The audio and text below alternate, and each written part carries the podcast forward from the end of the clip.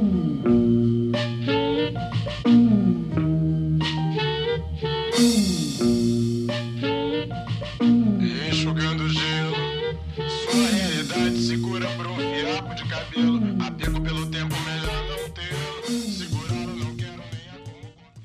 Começando mais um Revolu Show, o seu podcast de esquerda, mas sem perder a ternura. E hoje, como vocês podem ver, nós vamos estar discutindo um episódio sobre ele, o Cavaleiro da Esperança, Luiz Carlos Prestes. Como vocês sabem, esse é um programa educativo com os maiores nomes do marxismo brasileiro.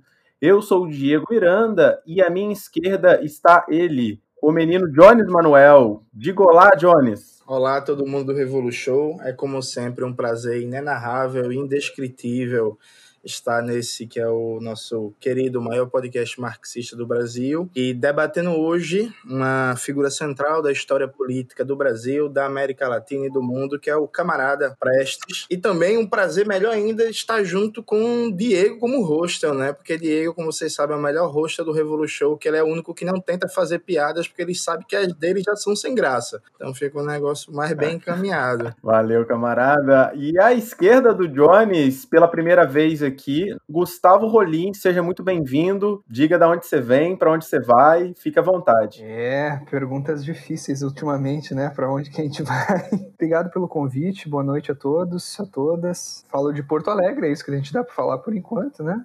Para onde que a gente vai, não sei direito ainda. Mas, enfim, estamos aí para debater, para discutir. Acho que a figura do Luiz Carlos Prestes rende. Eu estou vendo bem animado um interesse aí em figuras do comunismo brasileiro. Tem, começou pela figura do, do Marighella, me parece, está passando por outras e e eu acho que o Prestes aí está retomando um espaço interessante na, nas discussões atuais, inclusive por conta de algumas questões conjunturais aí que a gente pode ir debatendo conforme formos avançando. Você é um cara muito humilde, Gustavo, mas é bom você falar já do teu livro aí, já lança já para o povo saber quem é você. Ah, tá, já é agora. Eu lancei ano passado pela Lutas Anticapital Herança, Esperança e Comunismo, Luiz Carlos Prestes, Movimento Comunista Brasileiro.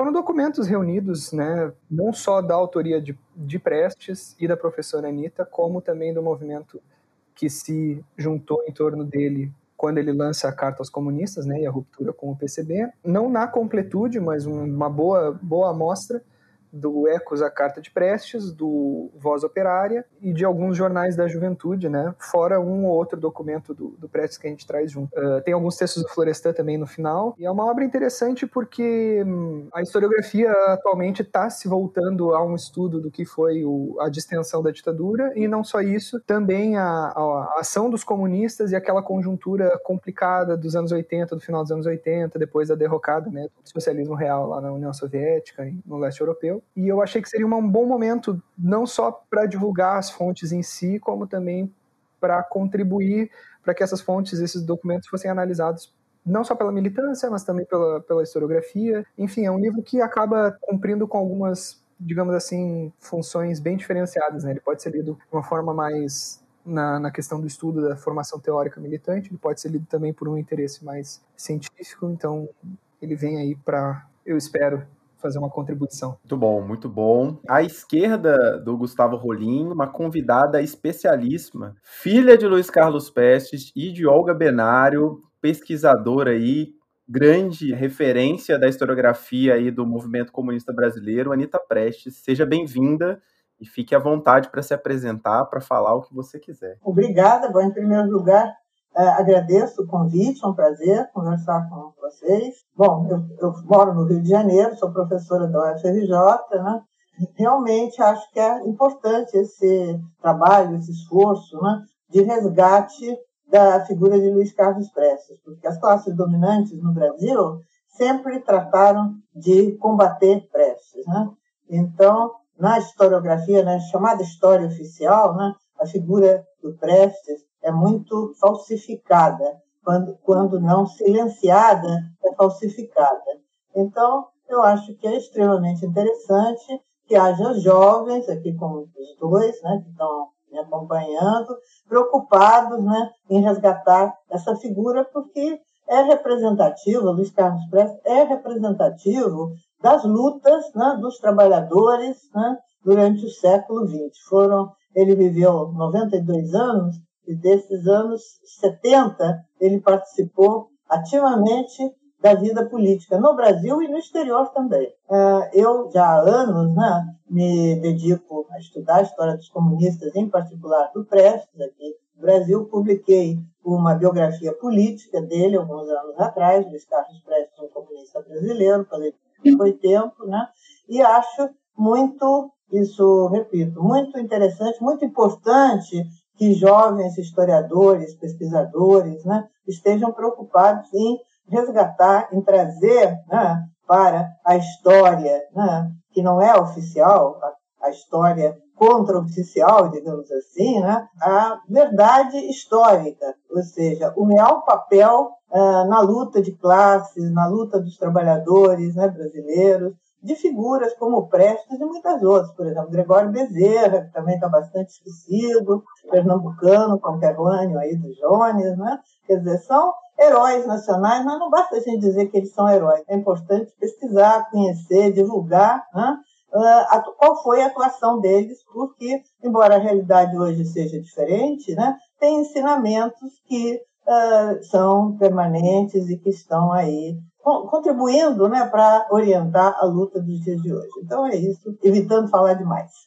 Não, tá tudo bem. Aqui é para falar demais. Johnny, você levantou a mão. Não, eu queria começar com uma pergunta introdutória. Primeiro, Anitta, dizer que é um prazer estar participando desse Revolu Show é, contigo. Não sei se você lembra, mas em 2014 você veio na Federal Rural lançar é, um livro seu, e aí eu estava lá junto com os camaradas do PCB, com Roberta Reis e companhia, eu até fiz uma pergunta, acho que foi 2014 ou foi 2015, sobre uma biografia do Prestes que o Daniel Arão Reis Filho tinha acabado de lançar, uma biografia, inclusive, lamentável, sobre vários aspectos. E a resposta foi muito boa, inclusive eu consegui gravar a resposta, só que depois meu celular deu problemas e eu perdi esse vídeo, eu fiquei muito triste que não deu para divulgar ele na internet. Você começou sua fala, Anitta, falando sobre como as classes dominantes odeiam, combatem, difamam o Prestes. As classes dominantes e os seus espadachins, como Marx chamava, né, os espadachins do capital. Fazendo a primeira pergunta, começando até com um relato pessoal. Veja, eu entrei na universidade em 2010 comecei a me interessar pela história do movimento comunista, pelas suas figuras e suas personalidades, e foi muito interessante como eu só ouvi falar mal do Prestes. Né? Os primeiros três, quatro períodos do meu curso de História na UFPE, todo o contato que eu tive com o nome do Luiz Carlos Prestes, especialmente das minhas cadeiras de Brasil República, foi aquela coisa, ah, stalinista, dogmático, é, recebia ordens de Moscou, fazia tudo que Moscou mandava, péssimo dirigente político, não sabia de nada, etc, etc, etc, etc. Inclusive, na minha cadeira de Brasil República, a professora ela trabalhava com essa historiografia, eu vou chamar carinhosamente de historiografia revisionista e, e, que sobre vários aspectos adianta, inclusive, várias teses do teses entre aspas do olavismo, né, que é Daniel Arão Reis Filho, Jorge Ferreira, Angela de Castro Gomes, que faz uma leitura das esquerdas pré-golpe, que é a esquerda golpista, igualmente responsável pelo golpe, esquerda e direita não tinham compromisso com a democracia, esse negócio todinho. Então foi só porrada, né, no Luiz Carlos Prestes. Eu só tive acesso a uma perspectiva contrária quando eu me organizei na juventude do PCB, no final de 2013. É, você conhece o Roberto Arraes, para quem para quem está por fora, Roberto Reis ele é secretário político aqui do PCB em Pernambuco. Conheceu Prestes, conviveu, tem uma, uma admiração muito grande por Prestes e por Gregório. Aí, entrando no partido, eu comecei a ter uma perspectiva diferente. A partir primeiro do Gregório Bezerra. É muito difícil você conversar 10 minutos com Roberto Arraes e o Arraes não falar alguma história do, do Gregório, né? Ele está sempre falando, relembrando. E também do Prestes. Foi aí, inclusive, que eu comecei, que eu comecei a, a te ler. Comecei a comprar os livros, ler os artigos e tal. E até hoje a impressão que eu tenho é que o Prestes, um largo leque das esquerdas brasileiras, ele transita entre não falar nada, um processo de apagamento da memória, ou então a memória extremamente negativa, né, de secundarizar o seu papel na história e reduzir isso a ele, é stalinista, dogmático, não sei o que, esse negócio todinho. E só um núcleo muito pequeno de, de, de comunistas aí que reivindica, debate, tem, procura ter uma análise mais criteriosa da obra do Prestes. De maneira geral, em grandes linhas, como é que tu avalia hoje a visão que as esquerdas brasileiras têm do Prestes, da sua vida política, da sua obra, e, por assim dizer, as correntes historiográficas? Se existe, se a gente poderia mapear, por exemplo, algumas divisões de correntes historiográficas na análise da vida política do camarada Prestes? Olha, realmente eu avalio o seguinte, que até 30, até o manifesto de maio de 30, o Prestes era a maior liderança política no Brasil. O prestígio dele era gigantesco. Tanto que até existe um fato interessante, que Correio da Manhã, na época, durante a campanha da Aliança Liberal, em 29, o Correio da Manhã fez uma espécie de pesquisa, na época as coisas eram muito primitivas ainda, botou uma urna na sede da, do Correio da Manhã, na Avenida Rio Branco, aqui no centro da cidade, e os populares, quem quisesse, podia passar lá e votar um voto eh, em quem ele achava que devia ser candidato. Era livre, cada um podia escolher. E depois, Correio da Manhã, todo dia colocava, escrevia, né, publicava o resultado. O resultado foi o seguinte, que sempre o Prestes era o candidato em primeiro lugar escolhido pela maioria do, das pessoas que votavam. Enfim, o prestígio do Prestes era enorme.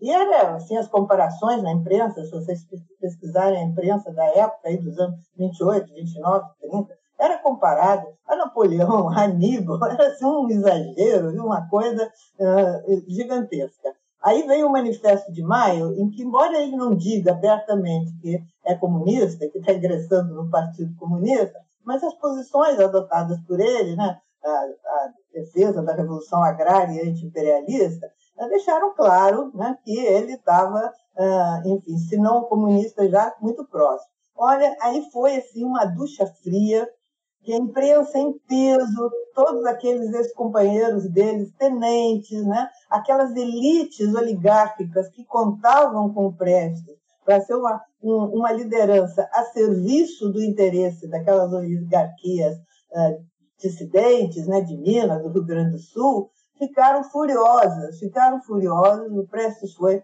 isso escorraçado de todos os jeitos, ficou sozinho lá em Buenos Aires e depois em Montevidéu, e realmente foi assim uma indignação né, muito grande, ainda mais depois quando ele realmente deixa claro, rompe com os tenentes, diz que não vai ser o dirigente máximo chamado da Revolução Tenentista, né, o dirigente militar da Revolução o chefe militar da Revolução Tenentista, recusa, denuncia o caráter da Aliança Liberal e da Revolução de 30, isso realmente as classes dominantes, eu acho que não perdoaram jamais ao Prestes essa atitude, que foi, na prática, isso que eu costumo até, talvez vocês tenham lido em alguns dos meus textos, foi o momento em que o Prestes rompeu com as classes dominantes, tirou delas qualquer ilusão de ser uma liderança a serviço desses interesses dominantes e se colocou de corpo e alma pelo resto da vida ao lado dos trabalhadores, ao lado dos oprimidos, dos explorados né, do nosso povo. Então, esse gesto do Prestes foi inaceitável pelas classes dominantes no Brasil até hoje. Você vê, inclusive, os camaradas deles, tenentes, alguns que eram muito amigos, como o próprio Cordeiro de Farias e alguns outros, romperam com ele, ficaram indignados com ele, não, nunca mais aceitaram né, qualquer isso, colaboração com ele. Então foi um ódio de classe mesmo que se estabeleceu no Brasil. E isso permanece.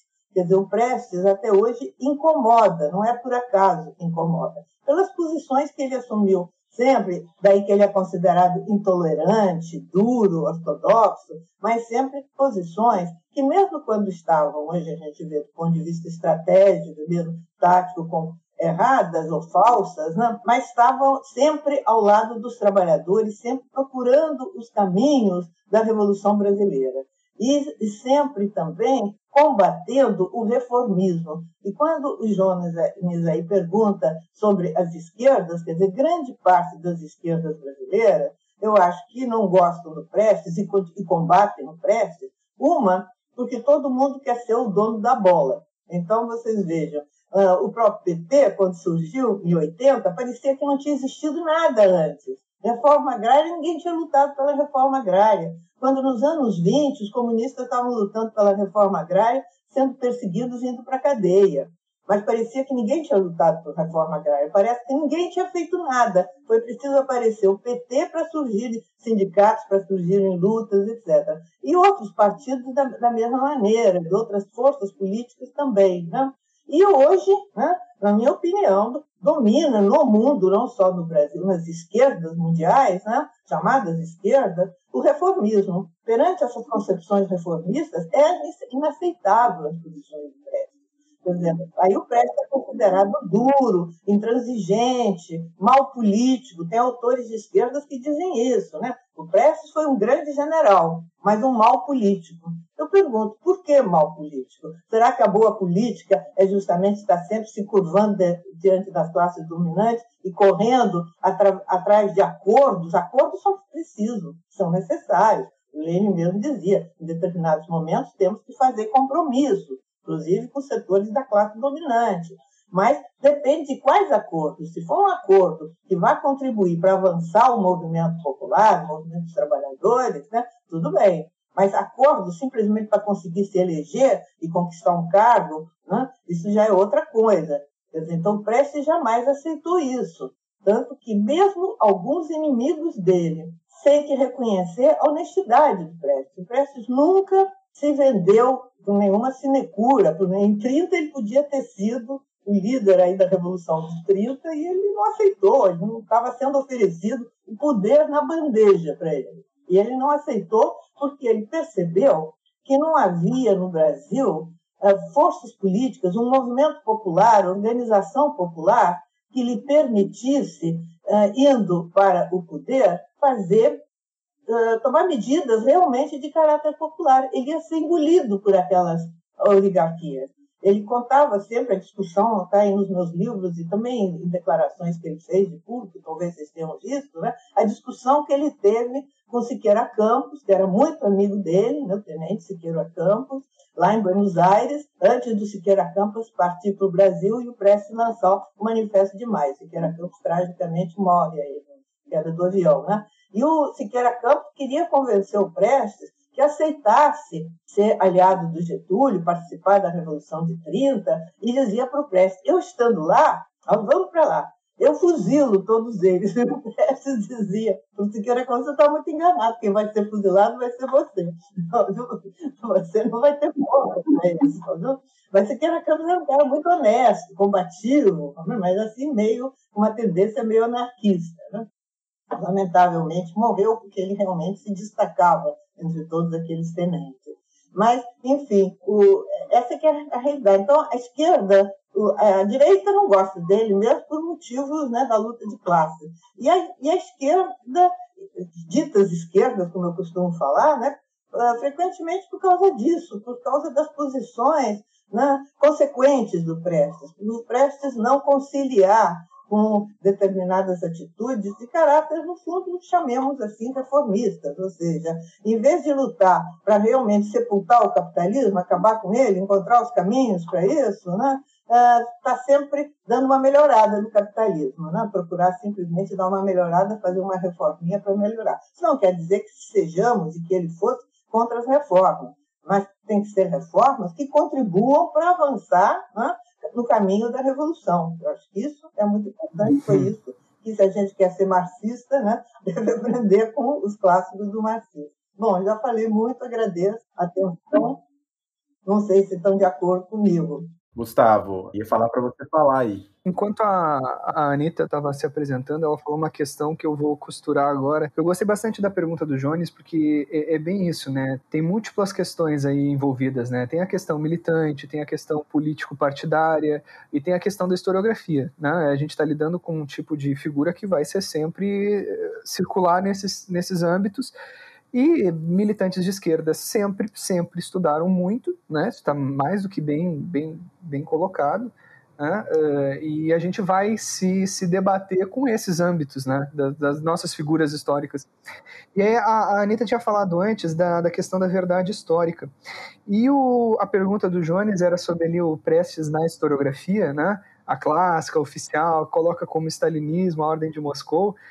Uh, esse silenciamento ou, um nega, ou uma, uma, uma, perspectiva negativa né, sobre a figura dele.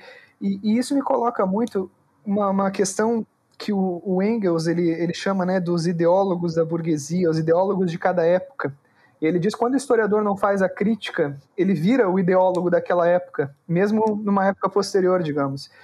E, e, é muito interessante, porque, na verdade, a, a, por vezes as acusações de stalinismo e de ordens de Moscou, elas nada mais são do que as narrativas, por vezes até policialescas da burguesia das épocas, né?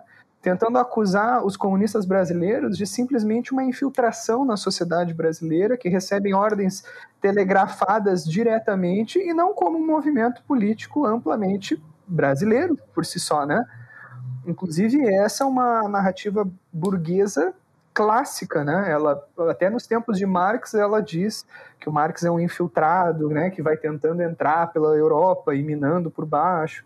Pois na Revolução Russa, os bolcheviques não eram nem europeus, né? Tinha panfletos na Primeira Guerra que chamavam eles de mongóis, como se fosse, né?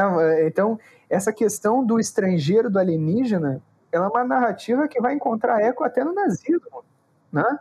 E por vezes uma historiografia, entre aspas, moderna, já justificou que como é que era que, que o Stalin teria sido pior que Hitler porque o Hitler matava quem vinha de fora ou seja é, absorve aquela narrativa da época ele vira praticamente um ideólogo da época que ele estuda né? então eu, eu, queria até colocar que a, a, verdade histórica muito bem feita muito bem mediada pelo historiador ou pelos militantes políticos que também podem e devem influir nessa arena ela é uma grande inimiga da verdade burguesa, né? no sentido da imposição daquela narrativa histórica que a própria burguesia coloca. Né?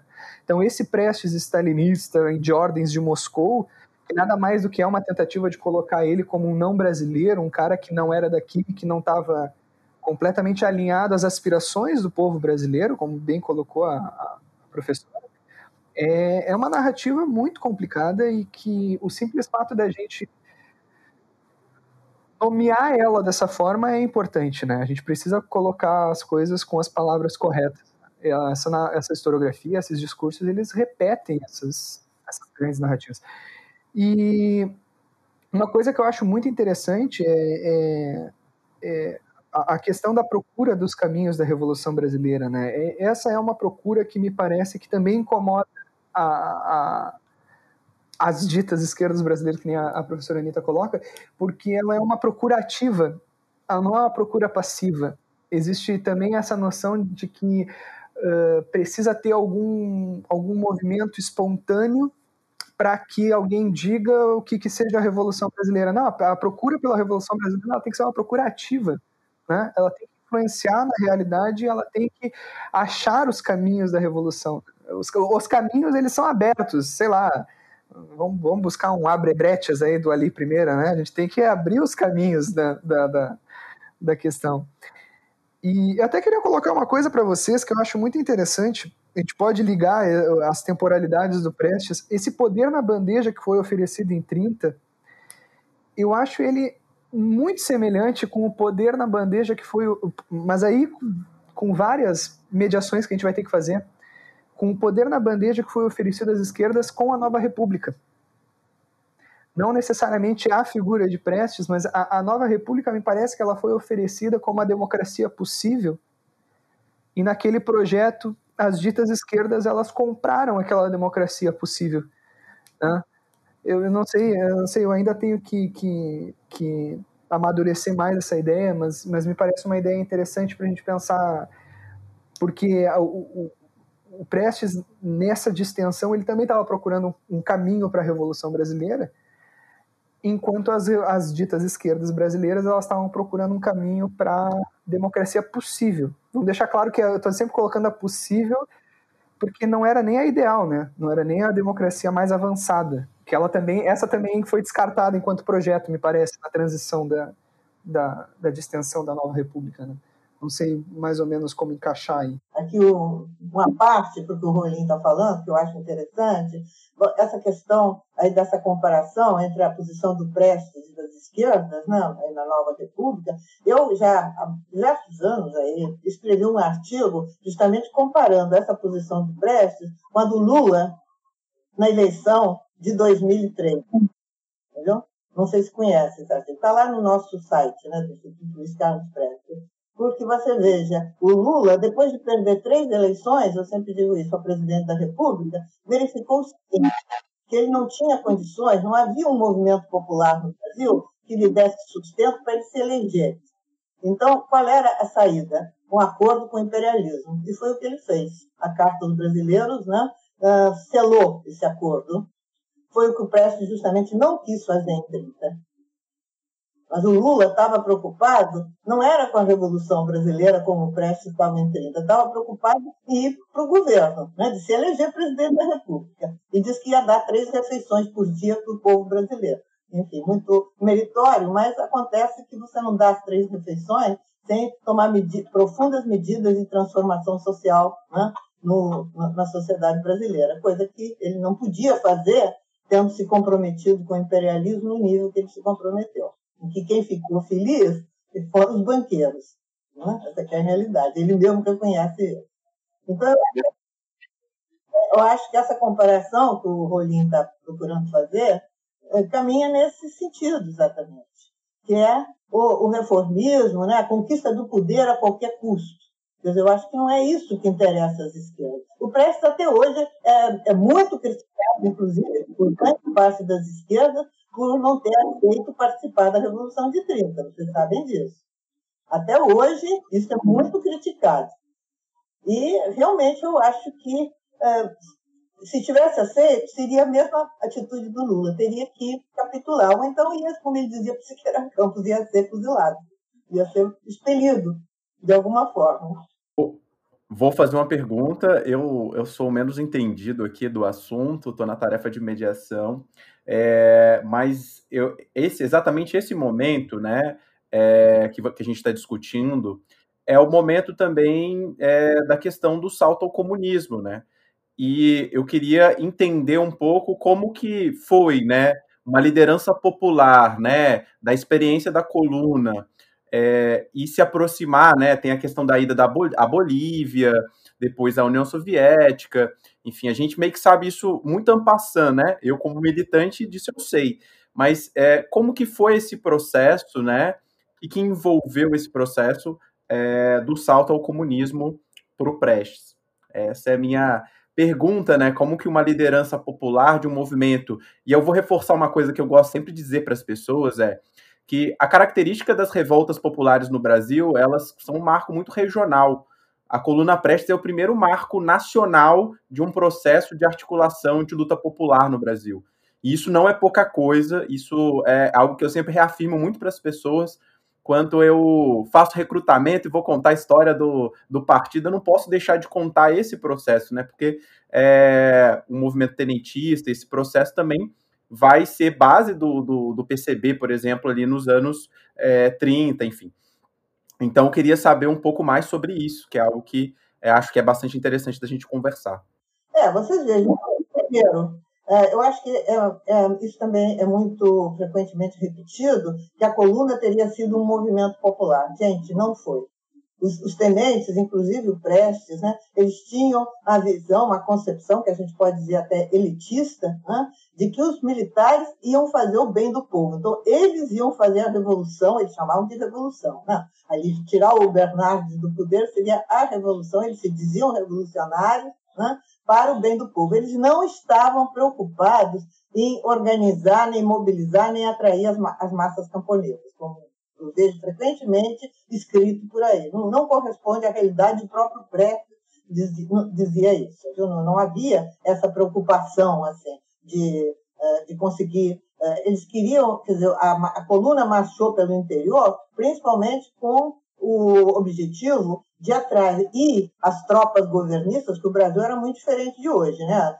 As estradas, as comunicações eram péssimas. Avião praticamente não existia, muito pouco, muito limitado. Então, era atrair as tropas governistas para o interior do Brasil para propiciar outros levantes tenentistas nas cidades do litoral.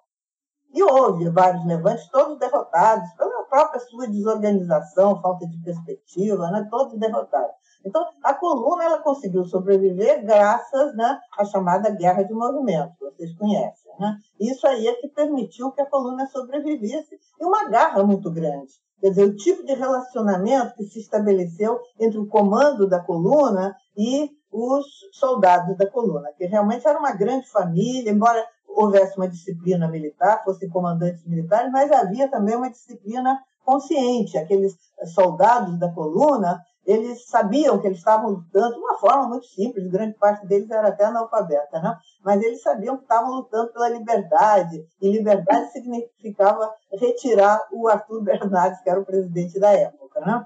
Então era uma coisa muito elementar, assim, né? mas é, havia um, uma disposição de luta muito grande. Eu sempre digo que o tenentismo foi a revolta possível naquelas condições no Brasil de atraso cultural, político muito grande, de domínio muito grande das oligarquias, naquela república velha, né?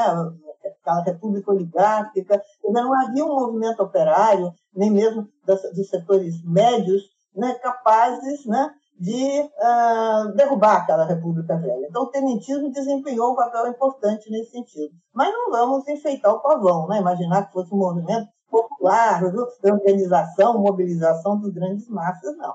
Agora, o que aconteceu foi que realmente o choque cultural para os comandantes da coluna foi muito grande, não só para o Prestes. Todos ficaram abismados com a miséria que eles viram no interior do Brasil, que eles não imaginavam. O Prestes sempre dizia isso.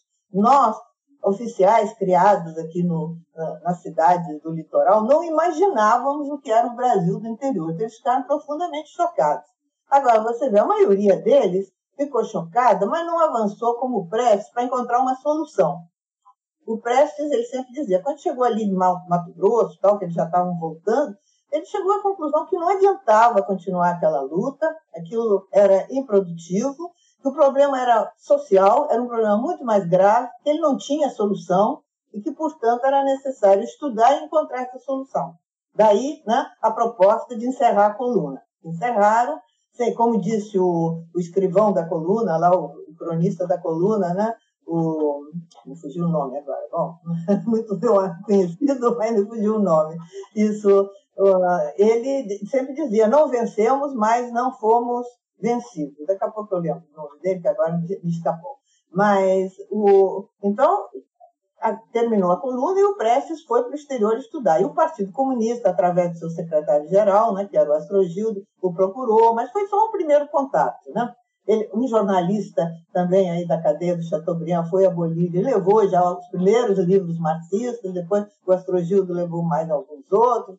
Ele começou a estudar marxismo de forma muito precária lá na Bolívia, trabalhando, sol a sol, enfim, muito difíceis condições. E aí ele vai, em 28 ele vai para Buenos Aires, então aí realmente é que ele vai se embrenhar nos estudos e vai ter contato também, não só com o Partido Comunista Argentino, que era legal naquela época, como e era assim o mais organizado aqui pelas Américas, né? Como também com representantes do movimento comunista latino-americano que circulavam lá por Buenos Aires. Buenos Aires era o grande centro na época, né? E também vai ter contato, ele falava a diferença da Argentina para o Brasil, como ele ficou impressionado com as livrarias de Buenos Aires, isso em 1928, em que se vendia o Capital de Marx, os livros marxistas, coisa que no Brasil nem pensar. No Brasil, o Capital de Marx só foi traduzido para o português em 68 pela civilização brasileira. Uh, o, o, primeiro livro marxista que se tem notícias que foi traduzido aqui no Brasil foi o Manifesto Comunista, ainda em 1900, já em 1924, pelo Otávio Brandão. E era, isso não, não, não, era publicado em editora, nem existia nas livrarias, circulava de mão em mão, tipo em, aqueles mimeógrafos de antigamente. Então era tudo muito precário, estudo de, de marxismo no Brasil. Na Argentina era outro nível. E aí o Prestes realmente vai se aprofundar no estudo do marxismo, vai ficar entusiasmadíssimo com o livro do Lenin, O Estado e a Revolução, e com Capital também, ele tem um período que ele passa um ano, mais ou menos, né, em Santa Fé, trabalhando lá como engenheiro, mas trabalhava durante o dia, de, desde madrugada até de tarde, e depois, a partir das quatro da tarde, ele ia estudar. E aí estudava marxismo, principalmente. Então, com isso, ele se entusiasmou, ele viu que a solução que ele procurava, lá desde o final da, da coluna, estava ali, estava no marxismo e no comunismo, nos partidos comunistas. Então, ele vai ter os contatos com os partidos comunistas, inclusive com os brasileiros, que alguns passam por Buenos Aires, né? ele começa a ter esses contatos, e ele, é, como ele dizia, ele era um cristão novo. Né? Então, ele fica entusiasmado com o marxismo e o comunismo, E ele não tem condições ainda de conhecimento né, para propor uma outra orientação. Ele vai aderir de corpo e alma à orientação do partido. Se o partido diz é que deve estar certo. Ele vai achar também que a União Soviética é uma grande conquista, né? vai se tornar admirador do Stalin, como, aliás, os comunistas todos eram na época. Né? Os trotskistas, tem um grupo de trotskistas que passa lá por Buenos Aires e tenta conquistar o Prestes, mas ele prefere ficar com Stalin, ele acha que a política que Stalin está na União Soviética é mais correta, então ele não aceita essa uh, conversa com os trotskistas. Ele, no primeiro momento ele fica meio em dúvida, assim, mas ele analisa melhor e acha que o certo é o que está sendo feito na União Soviética e, portanto, ele vai também admirar. Ele tem contato com representantes da Internacional Comunista, que nessa época também tem um bureau na Buenos Aires, depois em Montevideo, né? E, afinal, o Partido Comunista repudia ele de todas as maneiras, porque realmente ele era uma liderança pequena burguesa, temos que convenhamos que era. E o partido tinha muito, e com grande prestígio, né? Então, o partido tinha muito medo de ser engolido pelo, né, pelo prestígio do Prestes, que realmente existia, né? Essa, esse perigo, né? E ele mesmo vai, enfim, combater o prestígio e achar que, que não é por aí, né? Enfim, ele não está querendo ser dono do partido, de jeito nenhum, mas o partido repudia. O sectarismo era muito grande, também vem aquele período de luta de classe contra classe, muito resultado da derrota da Revolução Chinesa né, e do massacre que houve em 1927 em Xangai. Né? Então, isso leva a que o, o PCB, aqui os, comunistas brasileiros, né, também, é, pressionados pela internacional, se afastem de o partido, desde 1925, está tentando contato com os tenentes, que eles consideravam, era a teoria do Otávio Brandão, né? e que a direção do partido adotou. Consideravam que ah, era vanguarda da pequena burguesia revolucionária dos tenentes. Né? Então, era necessário para o Partido do Proletariado buscar né, aliança com essa vanguarda. E daí vem a internacional com a política né, de classe contra classe, nada de aliança com burguesia, nem pequena burguesia, nada disso. Não? E só com operários, só com operários e camponeses, né, soldados, operários e camponeses. E então, e isso levava o partido a combater o Prestes ferozmente, né? e aliás, lá o, a Internacional Comunista também. Só já, no, no, para o final do ano de 30, 31, é que a Internacional, o, o Bureau Político, aqui, o Bureau da Internacional em Buenos Aires e depois de Montevideo, vai chegar à conclusão, vai conhecer melhor o Prestes e vai ver que o Prestes é uma liderança revolucionária que está realmente querendo ser comunista, que está querendo ingressar no partido com boas intenções, então vamos dar força a eles. Tanto que existe um documento, uma carta né, do, do, da, da Internacional, aí, do Bureau, a direção do Partido Comunista aqui do Brasil, dizendo: olha, o Prestes não é isso que vocês estão pensando, a gente deve apoiar, deve ajudar, né? E ele vai para a União Soviética para estudar mais, e, e, antes de viajar para a União Soviética, ele lança uma carta assim, 100%, né, PCB, né? É a solução do problema no Brasil é o PCB, estamos todos com o PCB, vai por aí. Mas mesmo assim o PCB não aceitava de jeito nenhum, ele afinal só em agosto, setembro de 34, que ele vai ser aceito por imposição lá da direção da, do Comitê, da Internacional, porque realmente o PCB relutava muito. Né? Tinha aquela direção do PCB também, era muito limitada, né? politicamente, ideologicamente, muito limitada, né? e tinha muito receio de um contágio pequeno burguês com Prestes. Né? O combate ao prestismo era algo muito sério. E o próprio Prestes escreveu artigo combatendo o prestismo, ele também uh, combatia o prestismo, mas não adiantava, o PCB não aceitava muito não. Enfim, então o processo é esse, compreende? É, é, não é um salto ao comunismo, é um processo. É um processo. E como disse, tem uma frase do Florestan Fernandes que é muito, ah, muito representativa nesse sentido. Ele diz que o Prestes né, foi da revolução ao comunismo, e não o contrário, como costuma acontecer.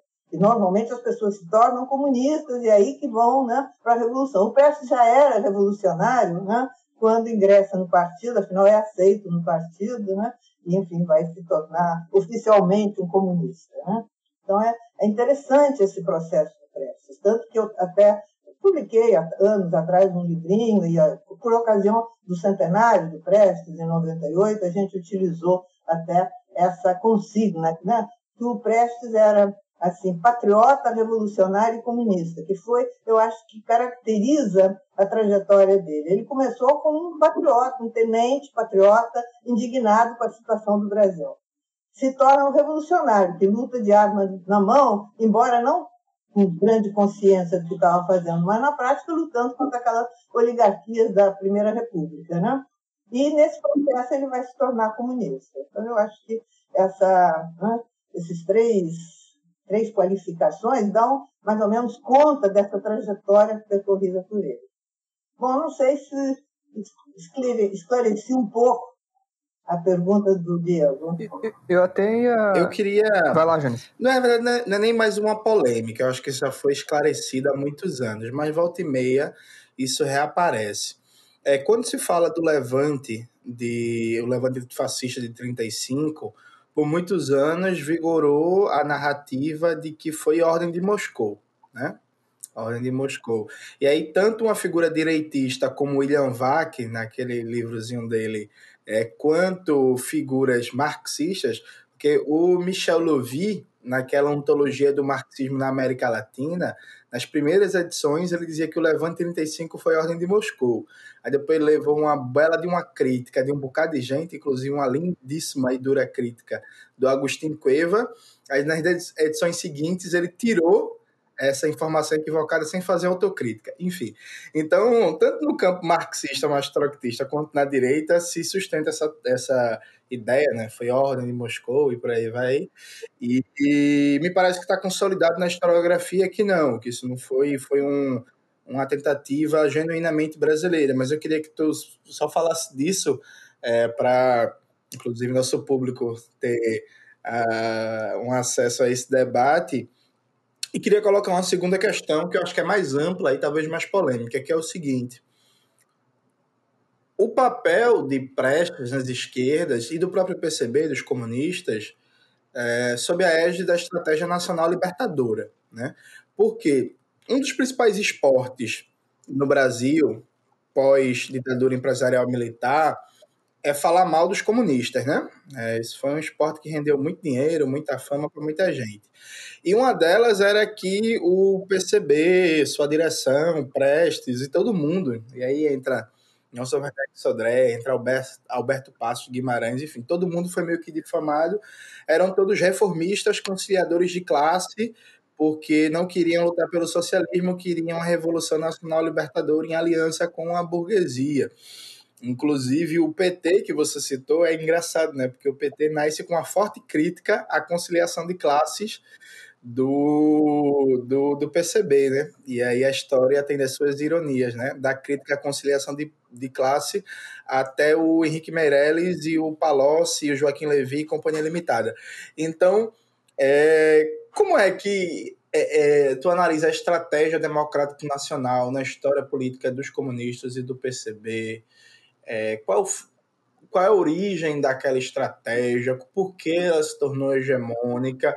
E, e, e tem outra coisa também, que tem um, um artigo teu, que eu acho que foi publicado na, crítica, na revista Crítica Marxista, que é mudanças de tática dentro da mesma estratégia. Ah, não, enfim, é um artigo da crítica marxista que você avalia é, é, o manifesto de agosto e a declaração de março de 58. E aí tem um trecho ali nesse artigo que tu fala que o, o nacionalismo, aquela concepção de centralidade da questão nacional, respondia objetivamente a vários di, dilemas e, e, demandas de setores da sociedade brasileira. Então, tipo, era uma análise que, ao mesmo tempo que a gente pode dizer de um, prisma de compreensão do Brasil, estava errada, mas tinha uma espécie de verdade ali, né, que conseguia mobilizar amplos setores da sociedade brasileira dentro daquela estratégia. E muita gente acusa o Prestes justamente de um reformista, né? Era reformista, defendia a estratégia nacional libertadora, queria aliança com a burguesia nacional e tal. Então, a primeira é sobre o levante antifascista 35, se foi a ordem de Moscou ou não. E a segunda questão sobre a estratégia nacional libertadora. É, essa ordem de Moscou continua, hein? Não, não desapareceu, não. Continua. A gente vê aí. Eu estou fazendo agora um levantamento da figura do Prestes na historiografia brasileira e na memorialística também. E, então, é interessante. Como, tem algumas teses que perduram, estão por aí. São repetidas, o VAC é citado e vai por aí afora. Né? Inclusive, hein, professora? Pois é. Inclusive em livros didáticos também consolidado isso, né? É uma versão bem preocupante, muito. Isso, é, assim, coisas que já foram ditas há muito tempo, né? E ficam sendo repetidas, repetidas. Né? Uhum. Agora, quem está realmente interessado em, em, em, procurar uma história comprometida com evidência, como dizia o Hobsbawm, né? vai ver que hoje em dia existem né, informações que evidenciam que não foi isso. Uma das mais importantes, quer dizer, tem as declarações do Prestes, que ele não voltou para fazer revolução aqui no Brasil, nem tinha ordem de Moscou para isso, mas, enfim, o Prestes sempre sugere desconfiança, né, suspeita do que, que ele está dizendo. Mas existem as atas da reunião que se realizou em Moscou, na terceira conferência dos partidos comunistas da América Latina, realizada em outubro de 34 em Moscou, né, em que tinha foi uma delegação aqui do PCB importante, os principais dirigentes do partido, Miranda, Bangu, enfim, todos esses principais dirigentes foram, eram cinco ou seis que estiveram lá. O Prestes participou também, né? mas tinha o pessoal da Internacional, tinha o Rodolfo Bioldi, né? que era da Internacional e ao mesmo tempo era secretário-geral do Partido Comunista da Argentina, enfim, e os soviéticos, que faziam parte internacional, Manu Wilson, em primeiro lugar. Né? Enfim, essa conferência foi muito importante e, durante muito tempo, não se conhecia as atas dela. Na medida aí que, a partir de 91, da queda da União Soviética, os arquivos foram abertos, né? então essas atas vieram para o Brasil. Inclusive, foi algo que o Roberto Freire até fez de útil, que trouxe essa, essa documentação da Internacional, do Comitê referente ao Brasil, veio aqui para o Unicamp. Estava primeiro, eh, não estava nem digitalizada, era aquele, como é que é aquele sistema antigo que a gente trabalhava? Ora, que tinha que ficar rodando. Projetor. Para fazer a leitura, aquelas leitoras. Que é, microfilmes? Hein? Microfilme. Era na base do microfilme. Mas é um arquivo enorme. Não veio tudo, hein? mas veio uma boa parte dos arquivos né, da Internacional. Inclusive essa documentação. Só que ela está em russo. A maior parte está em russo. Tem alguns pedaços lá que não estão em russo, mas a maior parte está em russo. Aí eu me lembro que eu já pesquisei isso naqueles anos ainda 90, né? Uh, e depois pesquisei com mais cuidado de novo, que ela foi digitalizada e hoje em dia está disponível em vários lugares. Uh, então, digitalizada facilita muito. Né? Eu tenho um, DVD aqui em casa, um CD, né? com, esse, com essa documentação, mas está no arquivo da Unesp né? e está aqui no arquivo do Amorge, aqui no Rio, né? no, no arquivo da Memória Operária, aqui no, na UFRJ. Enfim, é uma documentação muito interessante e que inclui essas atas. Então, essas atas deixam muito claro, eu tenho um artigo que eu publiquei a respeito disso, naquela revista, qual foi, meu Deus? Acho que foi a revista do Novo Tempo, se eu não me engano. É um artigo que eu publiquei lá sobre essas atas. Mas depois também incluí na biografia do Prestes um resumo né, do que tem nessas atas. E lá está muito claro né, que não houve nenhuma ordem de Moscou para fazer a revolução no Brasil porque tá, é muito comum uh, a seguinte tese que inventaram, né? que Moscou deu ordem para no Brasil fazer revolução armada e no Chile frente ampla. Não, não existiu nada disso. Isso tudo é conversa fiada. Quer dizer, deturpação do que realmente aconteceu. Quer dizer, houve uma discussão importante. O Miranda, aqui, o Bonfim, né, secretário-geral do partido, apresentou uma situação totalmente falsa sobre o Brasil. Um negócio de louco, se você ver o, o discurso dele. Inclusive, o discurso dele está em português. Tá é interessante consultar. Porque ele conta assim, a quantidade de bases que o partido tinha, a influência que o partido tinha, não só na classe operária, como dentro do exército, O Guioldi ficou entusiasmadíssimo, disse, puxa, o exército brasileiro, depois, quando para fazer a revolução no Brasil, não precisa criar um, exército popular. O exército popular já existe, tá? Era só da ordem. Então, realmente. Então, realmente era uma situação tão espetacular e não se tinha informação. O Prestes não estava sabendo, ele estava longe do Brasil há muito tempo. Né? Os soviéticos menos ainda, os argentinos também, quer dizer, ninguém sabia nada. Chega lá, que delegação do PCB, a direção do PCB dá essa informação, pessoas acreditam, né? lamentavelmente acreditaram. Entendeu? Existia uma situação revolucionária no Brasil que estava para explodir a qualquer momento. Mesmo assim, não foi dado ordem nenhuma de fazer revolução, muito menos revolução socialista. Né? O Prestes sempre dizia que foi decidido lá voltar para lutar contra o fascismo. Era as, as, a IB que estava aqui, né, do Plínio Salgado, era isso, lutar contra o fascismo. Né? E o, o, partido, inclusive, também é uma tese que hoje em dia está provado que não é verdade. Não foi o partido que criou a Aliança Nacional Libertadora. A Aliança Nacional Libertadora surgiu de um movimento antifascista que vinha crescendo, principalmente a partir de 33. Teve um congresso antifascista importante, né? que o partido participou, mas não era o partido que estava criando a Aliança Nacional Libertadora. E a Aliança Nacional Libertadora surgiu muito na luta contra o tal a lei monstro, ou seja, a lei de segurança nacional, que foi aprovada em abril de 35 e que era realmente, vocês veem, ela ficou conhecida como lei monstro, não por acaso, né? Então, é, nesse, nessa luta que advogados se mobilizaram, militares, houve uma mobilização social importante que levou à criação da ANL. Inclusive, a direção do partido era contra. Tem artigo na Voz Operária do Miranda combatendo, que tinham muito medo que o partido se dissolvesse nessa, nessa frente. Viu? E só depois já é que o partido vai aderir, vai ver que realmente é importante, então vamos lá, vamos lá, né?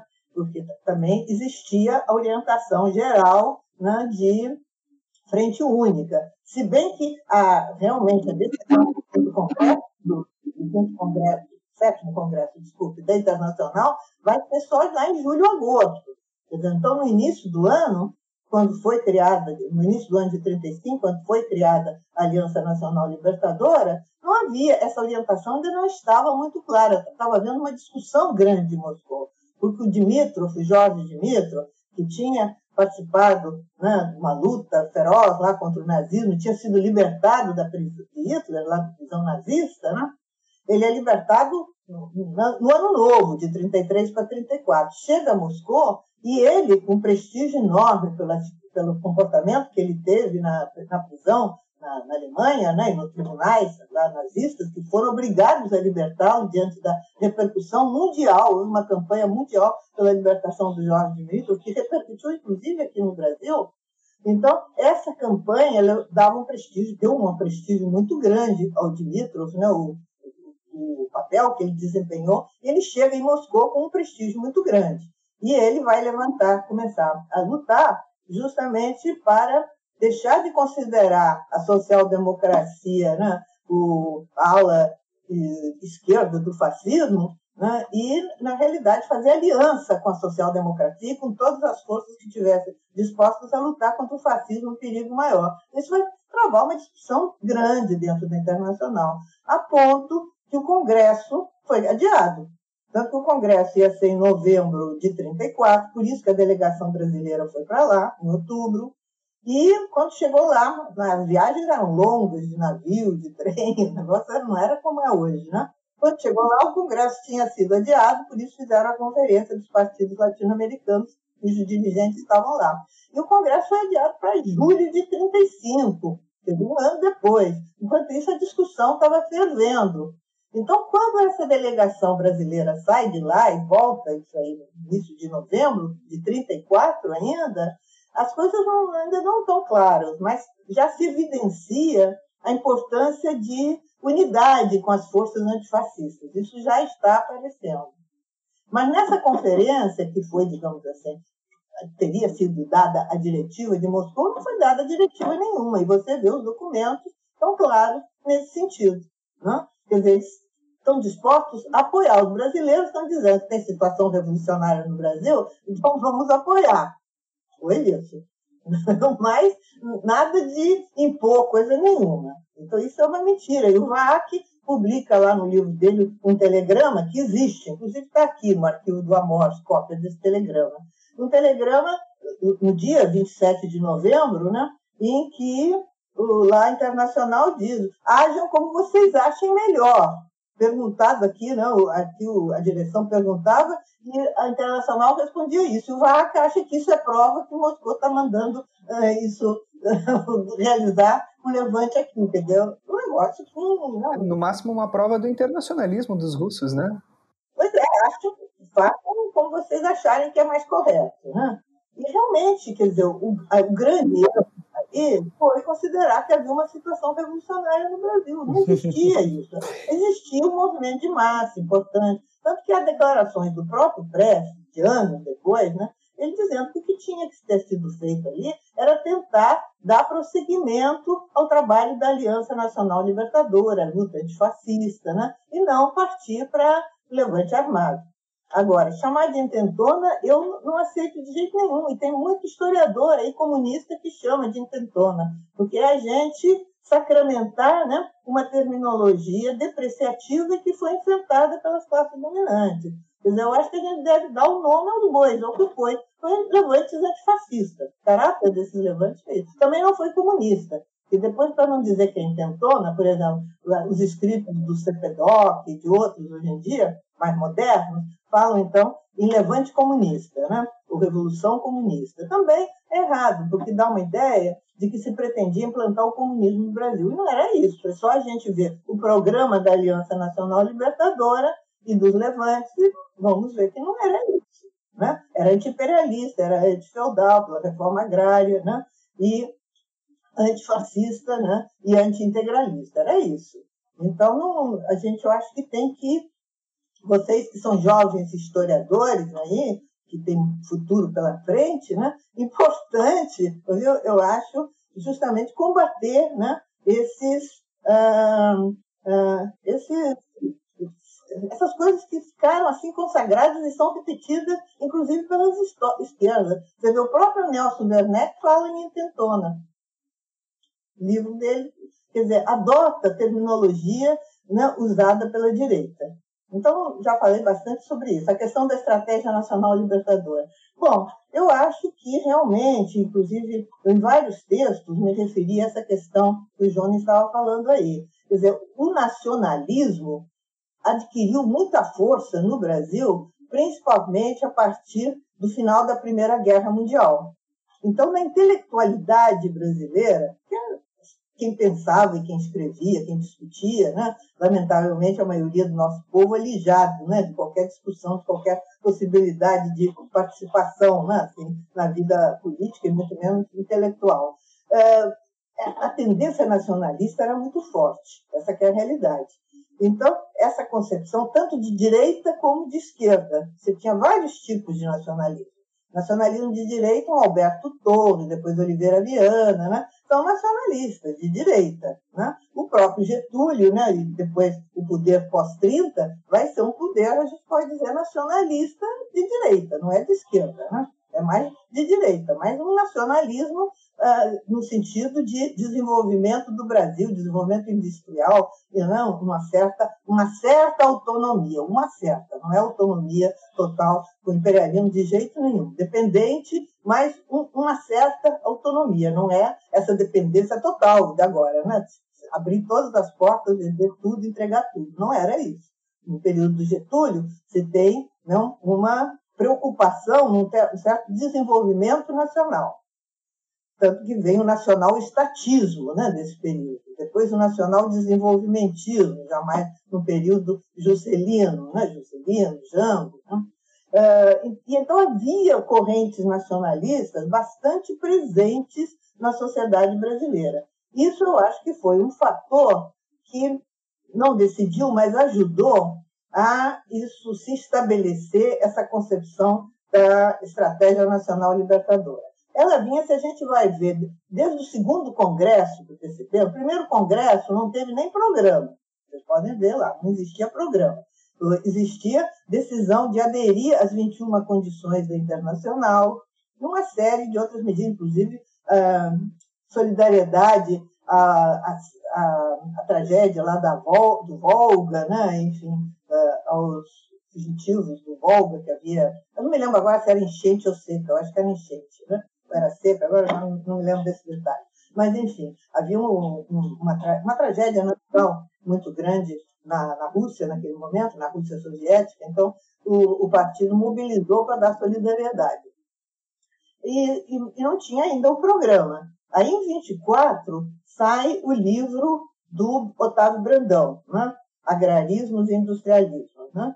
E, baseado nesse livro, como dizia o Astrogildo Pereira, anos mais tarde, primeira tentativa de aplicação do marxismo no Brasil, né? acho que muito tacanha, mas vá lá, dentro daquele atraso cultural marcante no Brasil, né? foi o que deu para os comunistas fazerem naquele momento. Então, aquelas concepções são adotadas no programa do segundo congresso, que era justamente o quê? Uma aliança com a vanguarda revolucionária. Não tinha burguesia progressista. Aqui estava difícil de achar burguesia progressista. Então, uma pequena burguesia revolucionária, que eram os tenentes, fazer aliança com eles né, para né, conseguir um poder assim que na época né, era democrático burguês, né, algo assim intermediário, para marchar de um rumo ao socialismo. Tinha muito aí a experiência da China, a luta que estava sendo realizada lá na China nesse período. Né? Estamos em 1925. Então, os comunistas vão fazer um esforço nesse sentido. Aí, em 27, eles vão estar tá atuando num, órgão legal, né? aquele jornal, né? a Nação, e vão ter uma certa legalidade nesse período, porque desde do 5 de julho de 22 que o partido foi posto na clandestinidade. O partido nasceu em março de 22 e com o levante né, dos 18 fortes já foi para a clandestinidade. E em 27 teve uns meses assim de legalidade, uma certa abertura, porque foi o início do governo do Washington Luiz, em que ele fez uma certa abertura, suspendeu o estado de sítio, suspendeu a censura, a imprensa, então, com isso, o partido, o PCB, deu um certo respiro, né? e conseguiu sobreviver e fazer acordos, inclusive aí vai surgir logo depois o Bloco Operário, quer dizer, são alianças né, com forças da pequena burguesia em geral, né, para lutar por governos populares, democráticos, etc. Mas, quer dizer, no fundo, é isso, é uma revolução democrática burguesa, exemplo lá de Lenin. Né? Que em 1905 tinha falado né, em Revolução Democrática Burguesa. Então, esse pessoal estava lendo um pouco de Lenin, né, as duas táticas da social-democracia, e aplicando no Brasil. Então, eu, eu acho que veio muito de lá. Eles leram o que o Lenin falou lá em 1905, só que era uma realidade totalmente diferente né, da, da Rússia e da América Latina e do Brasil em particular, e aplicaram, então. Não, não dá para partir logo para o socialismo, então vamos fazer uma revolução democrática brasileira, que nem o Lenin falou lá na Rússia.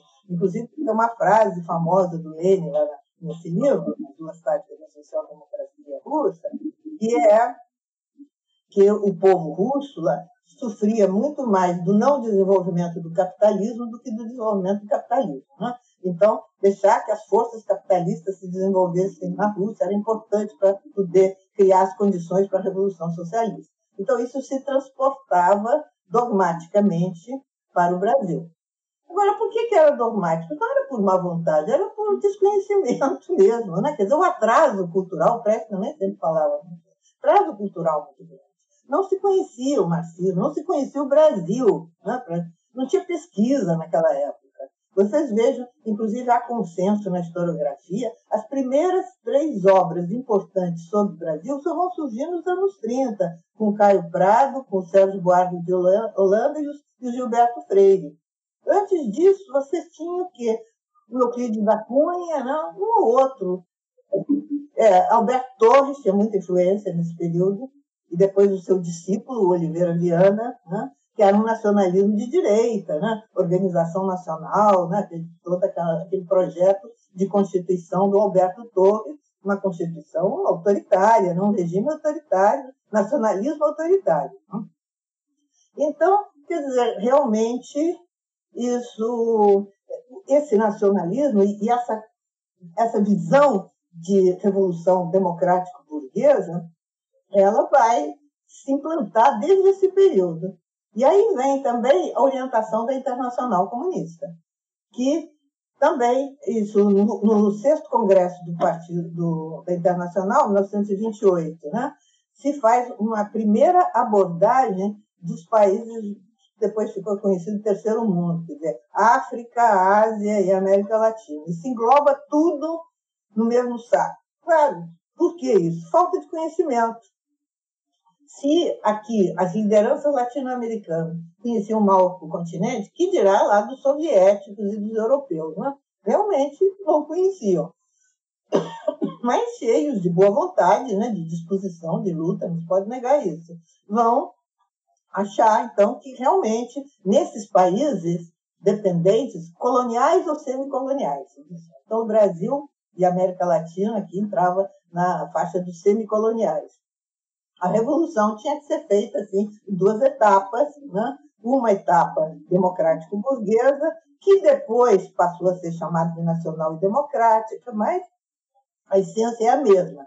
Quer dizer, uma etapa em que era necessário se aliar né, com outras forças, né, burguesas em geral, pequeno burguesas, enfim, para se avançar depois para o socialismo numa segunda etapa. Quer dizer, então, uma divisão muito marcante entre essas duas etapas.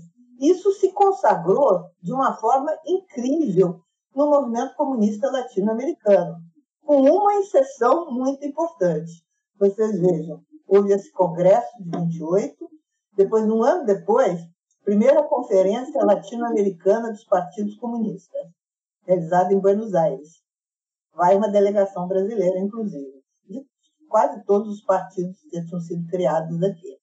E aí é muito interessante, hoje em dia estão disponíveis essas atas em espanhol. Existe, inclusive, um documento até digitalizado. Sabe?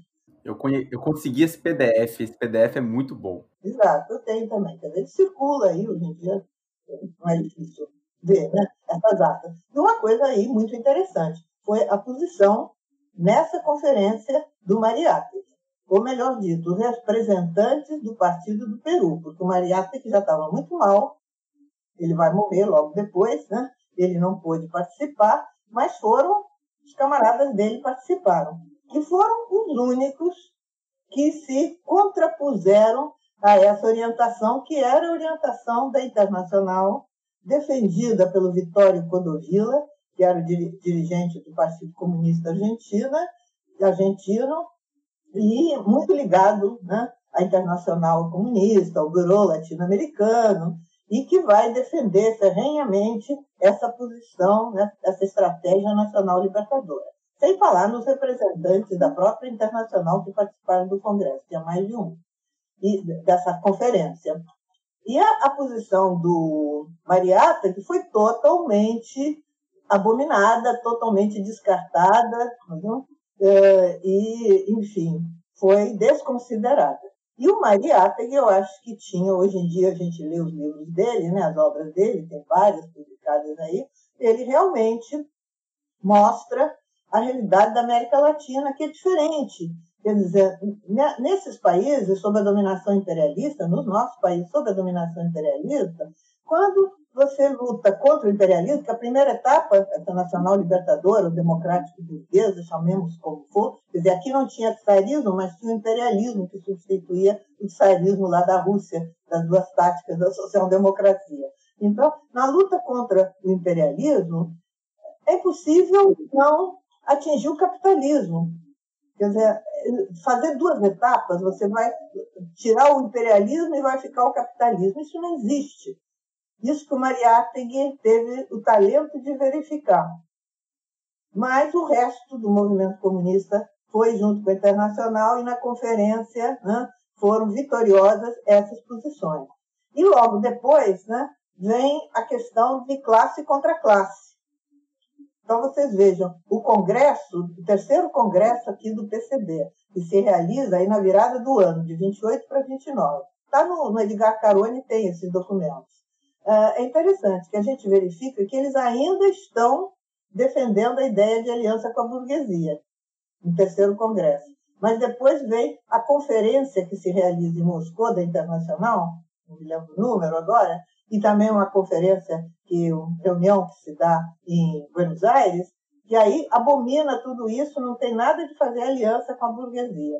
Inclusive, é classe contra classe e operários na direção. Não pode ter intelectual, não pode ter burguês na direção do partido. E aí vem, justamente, isso é 30 já, né? O Astrogildo, Otávio Brandão, todos esses considerados intelectuais são postos para fora da direção do partido, né? e a direção do partido é um período de grande sectarismo em que realmente né, continua a Revolução Nacional Libertadora, mas nada de aliança com, uh, com burguesia, não tem mais aliança com burguesia nacional, né? nada disso. Nesse período, não.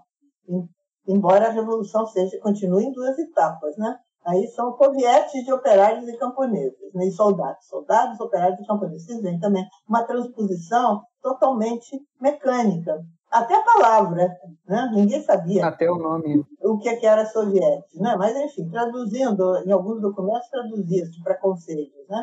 Mas era totalmente fora da realidade uhum. essa consigna. Nem tinha camponês, quer dizer, não havia um trabalho junto aos camponeses que permitisse essa aliança, né? Então, era totalmente eh, fora da realidade brasileira. Agora, isso, quer dizer, e o Prestes entrou nesse clima, e não tinha, como ele mesmo dizia, elementos de teórico, de, de experiência política que lhe permitisse questionar essa orientação. Aparentemente, era justa. E isso perdurou durante anos. Na minha geração, já lá nos anos, no final dos anos 50, anos 60, a gente acreditava nisso. Eu digo com toda, com toda sinceridade. Né? A gente achava que isso era certo, era isso mesmo. Tinha que fazer a revolução em duas etapas. Primeiro, unir todas as forças né, para derrotar o imperialismo e conseguir a, a, o êxito da reforma agrária, para depois marchar para o socialismo. E com isso criar condições né, para a revolução socialista. Quer dizer, a gente não percebia que a realidade era outra, não percebia isso. E o Prestes também não percebia. Quer dizer, isso era, digamos assim, um, uma concepção avassaladora que tomou conta, de uma maneira geral, do movimento comunista na América Latina toda, não era só no Brasil, não. América Latina inteira. Com nuances e tal. Cuba foi uma exceção nisso aí. Uhum. Mas diga-se de passagem que o movimento 26 de julho e tal não foi com o Partido. Comunista de Cuba. O partido aderiu depois. O partido no início não era a favor. Depois o partido teve, né, felizmente, né, o bom senso, a capacidade revolucionária de perceber que ali estava se realizando a revolução e aderiu. Foi a Serra, inclusive, né, parlamentar lá com Fidel e aderir né, ao processo da Revolução Cubana. Mas é isso, então.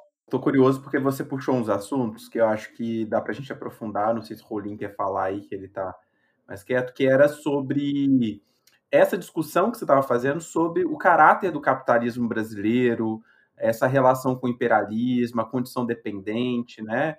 E como isso envolve é, essa tática e estratégia da Revolução Brasileira, né? Isso no pensamento do Prestes. É, porque a gente estava discutindo isso e, e, como é que o Prestes elaborou esse processo. É. Uh, eu vou, vou dar um, uma voltinha antes, assim. É, é interessante é, lembrar, porque lá atrás eu tinha falado da questão de, de, da coluna ter sido a primeira questão nacional e tal, mas é bom lembrar também que as greves gerais de 17, 18, elas tiveram um aspecto muito interessante, embrionário de, de, de organizações uh, a nível nacional. O próprio PCB de 22, ele é uma tendência, né, de, de uh, ele foi fundado por pessoas que participaram, né, da, daqueles movimentos, então, e, e, aí depois é muito interessante lembrar da ANL não ter fundada pelo PCB propriamente dito, que dá para a gente pensar então que existe um caldo, existe uma efervescência no qual é, a, a, possibilidade, eu até anotei assim, né, a possibilidade de um indignado, digamos assim, latino-americano poder virar um revolucionário comunista. Eu acho que tem uma questão do revolucionário latino-americano que passa pela, pela indignação com, com, a, com a iniquidade existente no nosso continente, que é gritante, é absurda, é um negócio desumano. E dentro de um revolucionário sempre tem um humanista que, no final das contas, não aceita aquela situação a qual é submetida um outro, né? E, e, eu acho a trajetória, mencionar, né, a gente mencionou o Fidel, eu acho a trajetória do Fidel também muito, muito interessante, e mais recentemente a, a trajetória do Chaves, né? Que não necessariamente vai se vincular propriamente a um, a um comunismo, mas vai apresentar uma proposta de algum tipo de transição, né? Ao, ao, ao socialismo, né? É uma figura muito interessante nesse sentido para ser analisado. Só que interessante, né? A, a, busca pelas estratégias revolucionárias parece que se dá depois, né? Depois de uma certa estabilização, de uma certa fundação de, de organizações, de, de é, e aí me parece que é onde está, não vou aprofundar o que a professora Anitta já colocou, né, é essa busca pelas estratégias, essa, essa repetição de elementos, essa aplicação de teorias uh, alienígenas, digamos assim, né, tanto que é muito comum quando nós temos um marxista que pensa a realidade nacional, esse marxista ser encarado como algo assim fora do normal, né? Tem um exemplo do Mariátegui, tem um exemplo de alguns revolucionários africanos, eu acho que o Amilcar Cabral talvez seja o mais uh, citado. O Meia. Oi? O, o, cubano, o Meia. Sim, é verdade, é, o Julio Antônio, é, é verdade. E, então, é, tem essa questão, né? E, e aí, voltando ao, ao, a, pergunta propriamente dita que tu falou, né? Qual é o caminho da Revolução Brasileira?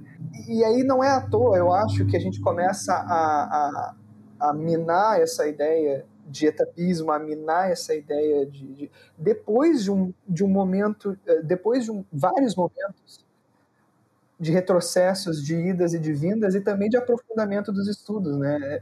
Não é de um dia para o outro que se altera uma visão tático-estratégica profunda. Isso, isso é essencial de colocar.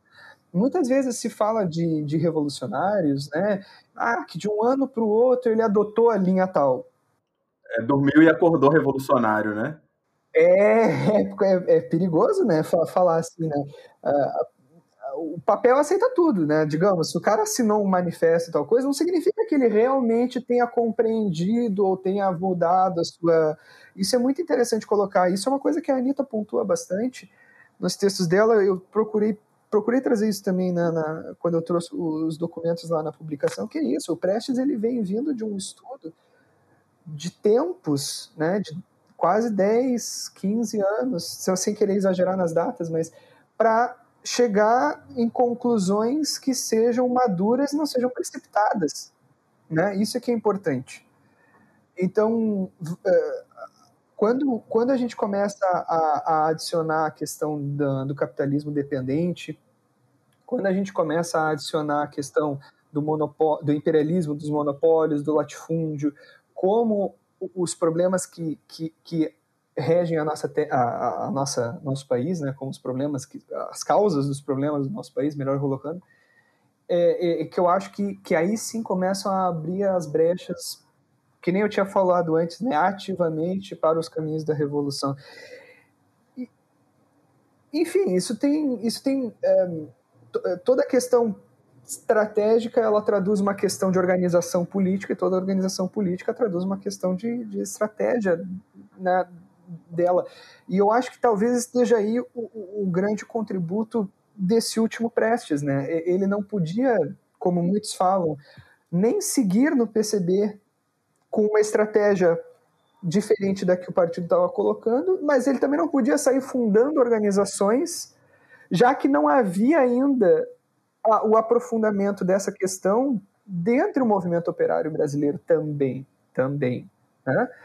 Vamos, vamos considerar que a, as obras do Florestan e de outros pensadores de dependência, ela está tendo uma profundidade relativamente recente entre nós, né? Entre os círculos militantes, entre o, os partidos.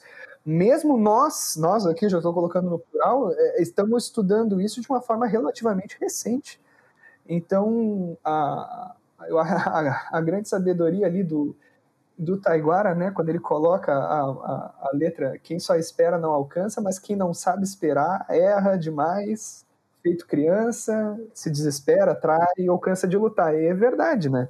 É uma questão muito interessante que a, a, tem, existem tempos para serem realizados e existem tempos para que teorias revolucionárias adentrem a, a, a, classe e a sua vanguarda e que ele também elabore as, as estratégias.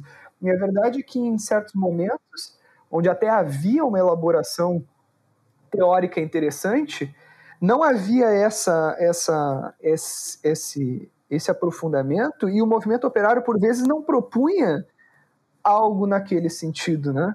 Eu acho que os anos 80 talvez tenha sido um, um, um desses momentos, né? Eu estou puxando sempre os anos 80 porque é o que eu tenho estudado ultimamente, mas eu acho que tem sido um desses momentos é, que, que, que, nem sempre é, a classe operária estava trazendo todos os atributos necessários para um, um, um momento revolucionário, né? Não foi nenhum momento pré, né? Não foi nenhum foi um momento pré-pré, digamos assim, né? Talvez nem isso. É, e, aí, e aí um, um grande problema, né?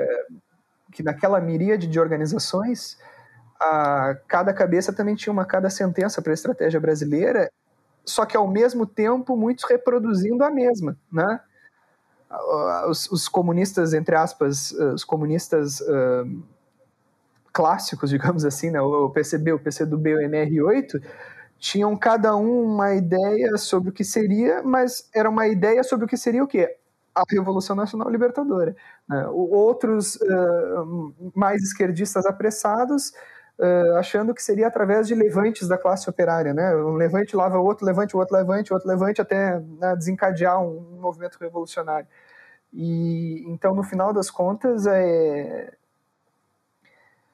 não é fácil. não é fácil. Eu acho que. Completar aqui alguma coisa que eu estava falando? tem que, uh, um, um, momento assim de virada nas concepções do Prestes, já que a gente está discutindo assim, a evolução do Prestes, foi a 58, a, a, a, crise que houve no partido e a famosa declaração de março de 58, em que já naquele momento, né, o Prestes começa a questionar, eu coloco isso inclusive lá no meu livro, né? Ele tem um artigo que ele publica no acho que é na Voz Operária, ou no Novo Rumos, enfim, ele publica um artigo em que ele já questiona, assim, veladamente, né, porque ele é o secretário-geral do partido, ele não pode falar contra, abertamente, contra a resolução, mas ele já questiona o problema de, desse etapismo e da, do, do reformismo. Agora, assim, a frase dele eu não, não me lembro exatamente, mas enfim, ele já faz um primeiro questionamento. Depois é um período em que, com o golpe 64, ele começa realmente a fazer uma revisão e chegar à conclusão que aquilo ali está errado. Mas, como você estava dizendo aí, isso é um processo, não é um, um dia. Até porque foram décadas em que a gente estava convencido que era certo aquele etapismo né, da Revolução. Você vê, não é por acaso que grande parte da intelectualidade brasileira, a parte melhor da intelectualidade, veio para o partido, em 45, 46, 47. Né? Inclusive, por exemplo, eu que sou mais velha, assim, conheço muita gente daquela época, né? hoje estão morrendo, né? mas você vê muitos jornalistas que se formaram na imprensa do partido depois se tornaram importantes jornalistas de direita na imprensa de direita, vários deles, inclusive o famoso Oswaldo Peralta. Né?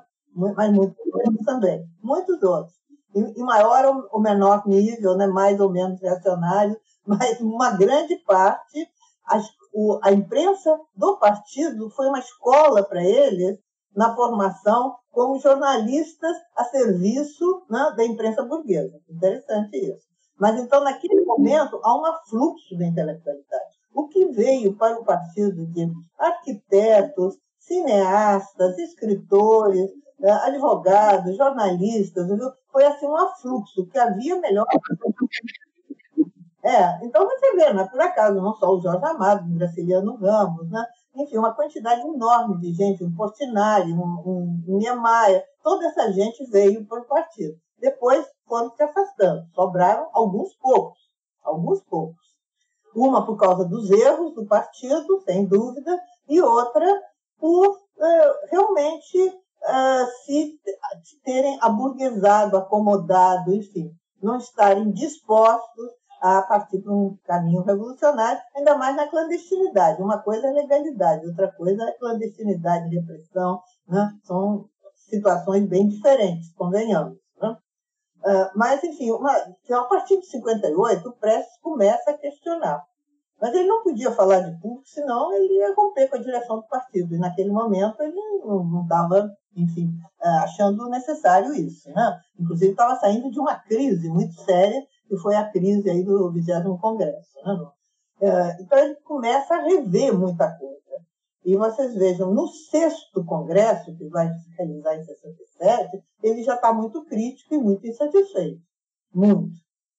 Ele faz parte né, da comissão de redação da, da, da resolução e ele uh, tem lá discussões muito sérias e como ele diz, ele conciliou com a direita ali naquele, no, no sétimo congresso, aliás, sétimo, não, sexto, no sexto congresso, 67, ele concilia com aqueles elementos mais à direita, dentro do Comitê Central, para derrotar a ultra-esquerda, que naquele momento ele considerava o inimigo principal, ou seja, Marighella, Polônia, esse pessoal né, que saiu. Aliás, saiu até antes do Congresso, mas tinha influência no partido.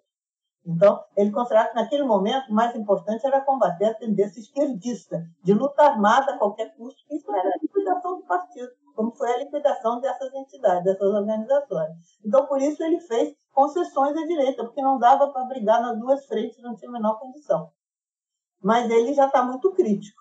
E aí, em 69, tem um documento importante que agora, lá com a ajuda do pessoal do Polo, né, ele foi digitalizado, porque existia só dois exemplares desse documento. Um que ficou aqui no Brasil, guardado com a minha tia, depois ficou comigo, né?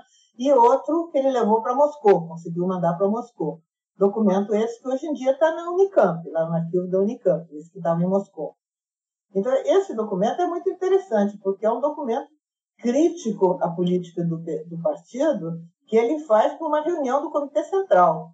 Quer dizer, tinha sido aprovado isso no início de 69, aí, e o Comitê Central faria uma reunião para discutir a política do partido, que cada membro do Comitê Central podia apresentar por escrito né, a sua opinião. Aí o Prestes faz um documento grande, de 20 e tantas páginas, apresenta com antecedência, né, distribui lá nos membros do Comitê Central, e eles se reúnem em abril de 69, e a decisão deles é o seguinte, que não vão sequer discutir o documento, porque o documento é contra a linha do partido. Eles recusam a discutir. Então, o Prestes tem que fazer o seguinte: guardar o documento. Porque não dava para divulgar essas posições, porque eram, ele tinha sido derrotado no Comitê Central. Então, desse documento ficou assim: pouquíssimas pessoas conheciam, os membros do Comitê Central conheciam, né? eu conhecia, mas não se podia falar, não se podia divulgar. Né? Então, eu divulguei já no meu livro, né?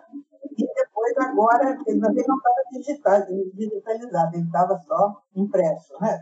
estava datilografado. E eh, agora, o pessoal do, do Polo né, fez esse favor até, digitalizou, ficou bom, porque fica mais fácil de gente difundir. Está na nossa página também do Instituto dos Carlos Prestes, está na página do Polo, lá, a coluna, está né, tá lá também. É um documento muito interessante, eu acho, porque já mostra, você deve conhecer, né? O, o, é, é, interessante porque já mostra em 69 como o preço estava muito crítico. E aí, quando ele vai em 71 para Moscou, ele vai aproveitar essa estadia em Moscou para estudar muito. E aí ele vai voltar, inclusive lá nesse arquivo da Unicamp, que é onde estão ah, os, o, o acervo dele que estava em Moscou e daqueles anos que ele passou em Moscou. E lá você tem as fichas que ele fez da, do que ele, das leituras que ele estava fazendo, por exemplo, das obras de Marx, de Lenin, quer dizer, ele vai reler muita coisa ali, reestudar o marxismo, e ao mesmo tempo vai receber muitos livros do Brasil aqui, as minhas tias se encarregavam disso, de abastecer o tempo todo, né? E recebeu muitos livros lá, então, Florestan Fernandes, Otaviani, Fernando Henrique, toda essa literatura chegava lá e ele estudava. E, ao mesmo tempo, na escola do partido, como eu conto nas minhas memórias, né? na escola do partido, uh, tinha um grupo, estava eu, mas estavam outros companheiros nesse grupo, né, com professores soviéticos, em que a gente discutia né, as mudanças havidas aqui na economia brasileira. Aí que entrou a questão do capitalismo monopolista de Estado, né, que, enfim, a, a, estrutura econômica do Brasil já não era, é, não era a mesma de antes, dizer, o imperialismo já estava controlando, que nem eu gosto dessa imagem do povo, que nem um povo, né, com seus tentáculos, controlando a economia brasileira. Então era uma situação totalmente diferente. Tinha havido né, uma, é, uma interação, uma interligação entre o Estado, monopólios nacionais, estrangeiros e latifúndio. O latifúndio se transformando, tanto que hoje em dia aquele latifúndio já nem existe mais, praticamente. Né? Hoje em dia é o agro, que é o grande capital que está lá, né? nacional e estrangeiro. Então, tudo isso levou a que o Prestes avançasse muito e discutisse muito com o pessoal do Comitê Central, mas o pessoal do Comitê Central não queria nem discutir. Você vê, eu fiz uma tese lá na época justamente sobre o capitalismo monopolista de Estado, que eu acho débil, até porque eu não gosto de economia, eu precisaria ter aprofundado mais, mas eu resolvi ir para a história. Mas, de qualquer maneira, e teve um outro companheiro brasileiro que já tinha feito antes uma tese sobre capital financeiro. Então, essa, esses trabalhos davam uma certa limitada, mas uma certa sustentação à ideia que o capitalismo no Brasil era outro, não tinha mais sentido esse negócio de duas etapas e de revolução nacional e democrática. Né? Isso era fundamentação, quer dizer, era necessário rever aquela orientação do sexto congresso. Comitê Central ficava uma fúria, não aceitava isso. Você veja que eu, essa minha tese eu consegui imprimir isso é um pouco folclore, mas é realidade. Imprimir um exemplar para cada membro do Central, porque lá na Europa, com o, respaldo da União Soviética e dos países socialistas, era a coisa mais fácil que tinha reunir. Né? E reuniões longuíssimas, viu? o pessoal esticava, 15 né? dias de reunião, era um horror. Bom, eu, distribuí um exemplar da tese que estava em português para cada um dos companheiros do Comitê Central. Ninguém quis discutir, ninguém se interessou. Viu? Quer dizer, o pessoal estava fechado na defesa da, do sexto congresso.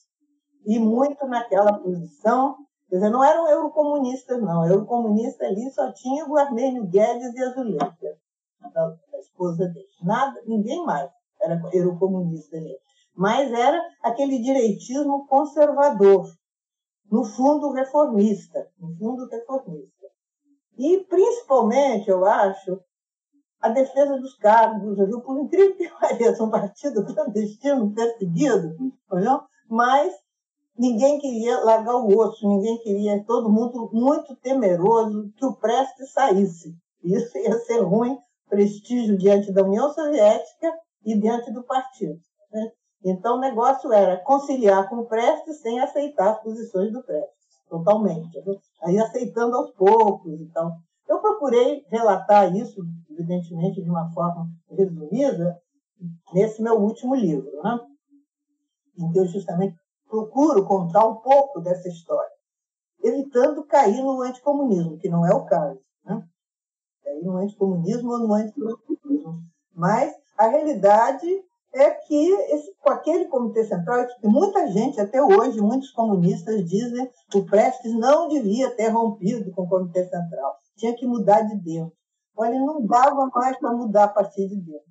Tudo que foi possível nesse sentido foi feito. Mudar a partir de dentro significaria conciliar com aquelas posições. Era isso. Tem uma questão de longo prazo também que ela é muito importante, né? Uma estratégia daquelas de fundo, de, uh, que nem a senhora falou, né? Direitista, conservador, de fundo reformista. Que tipo de pessoas ela vai recrutar? Uma estratégia errada recruta pessoas e forma um partido que em pouco tempo não vai mais estar formando revolucionários ou, ou até mesmo comunistas. Né? Você vê, é uma das posições que eu defendo, eu acho que o núcleo, quer dizer, em 40, com a queda da, do, daqueles poucos dirigentes que tinham sobrado na direção do partido, Bangu, Honório Guimarães e outros, né, o partido se desestruturou ali, nacionalmente. Né?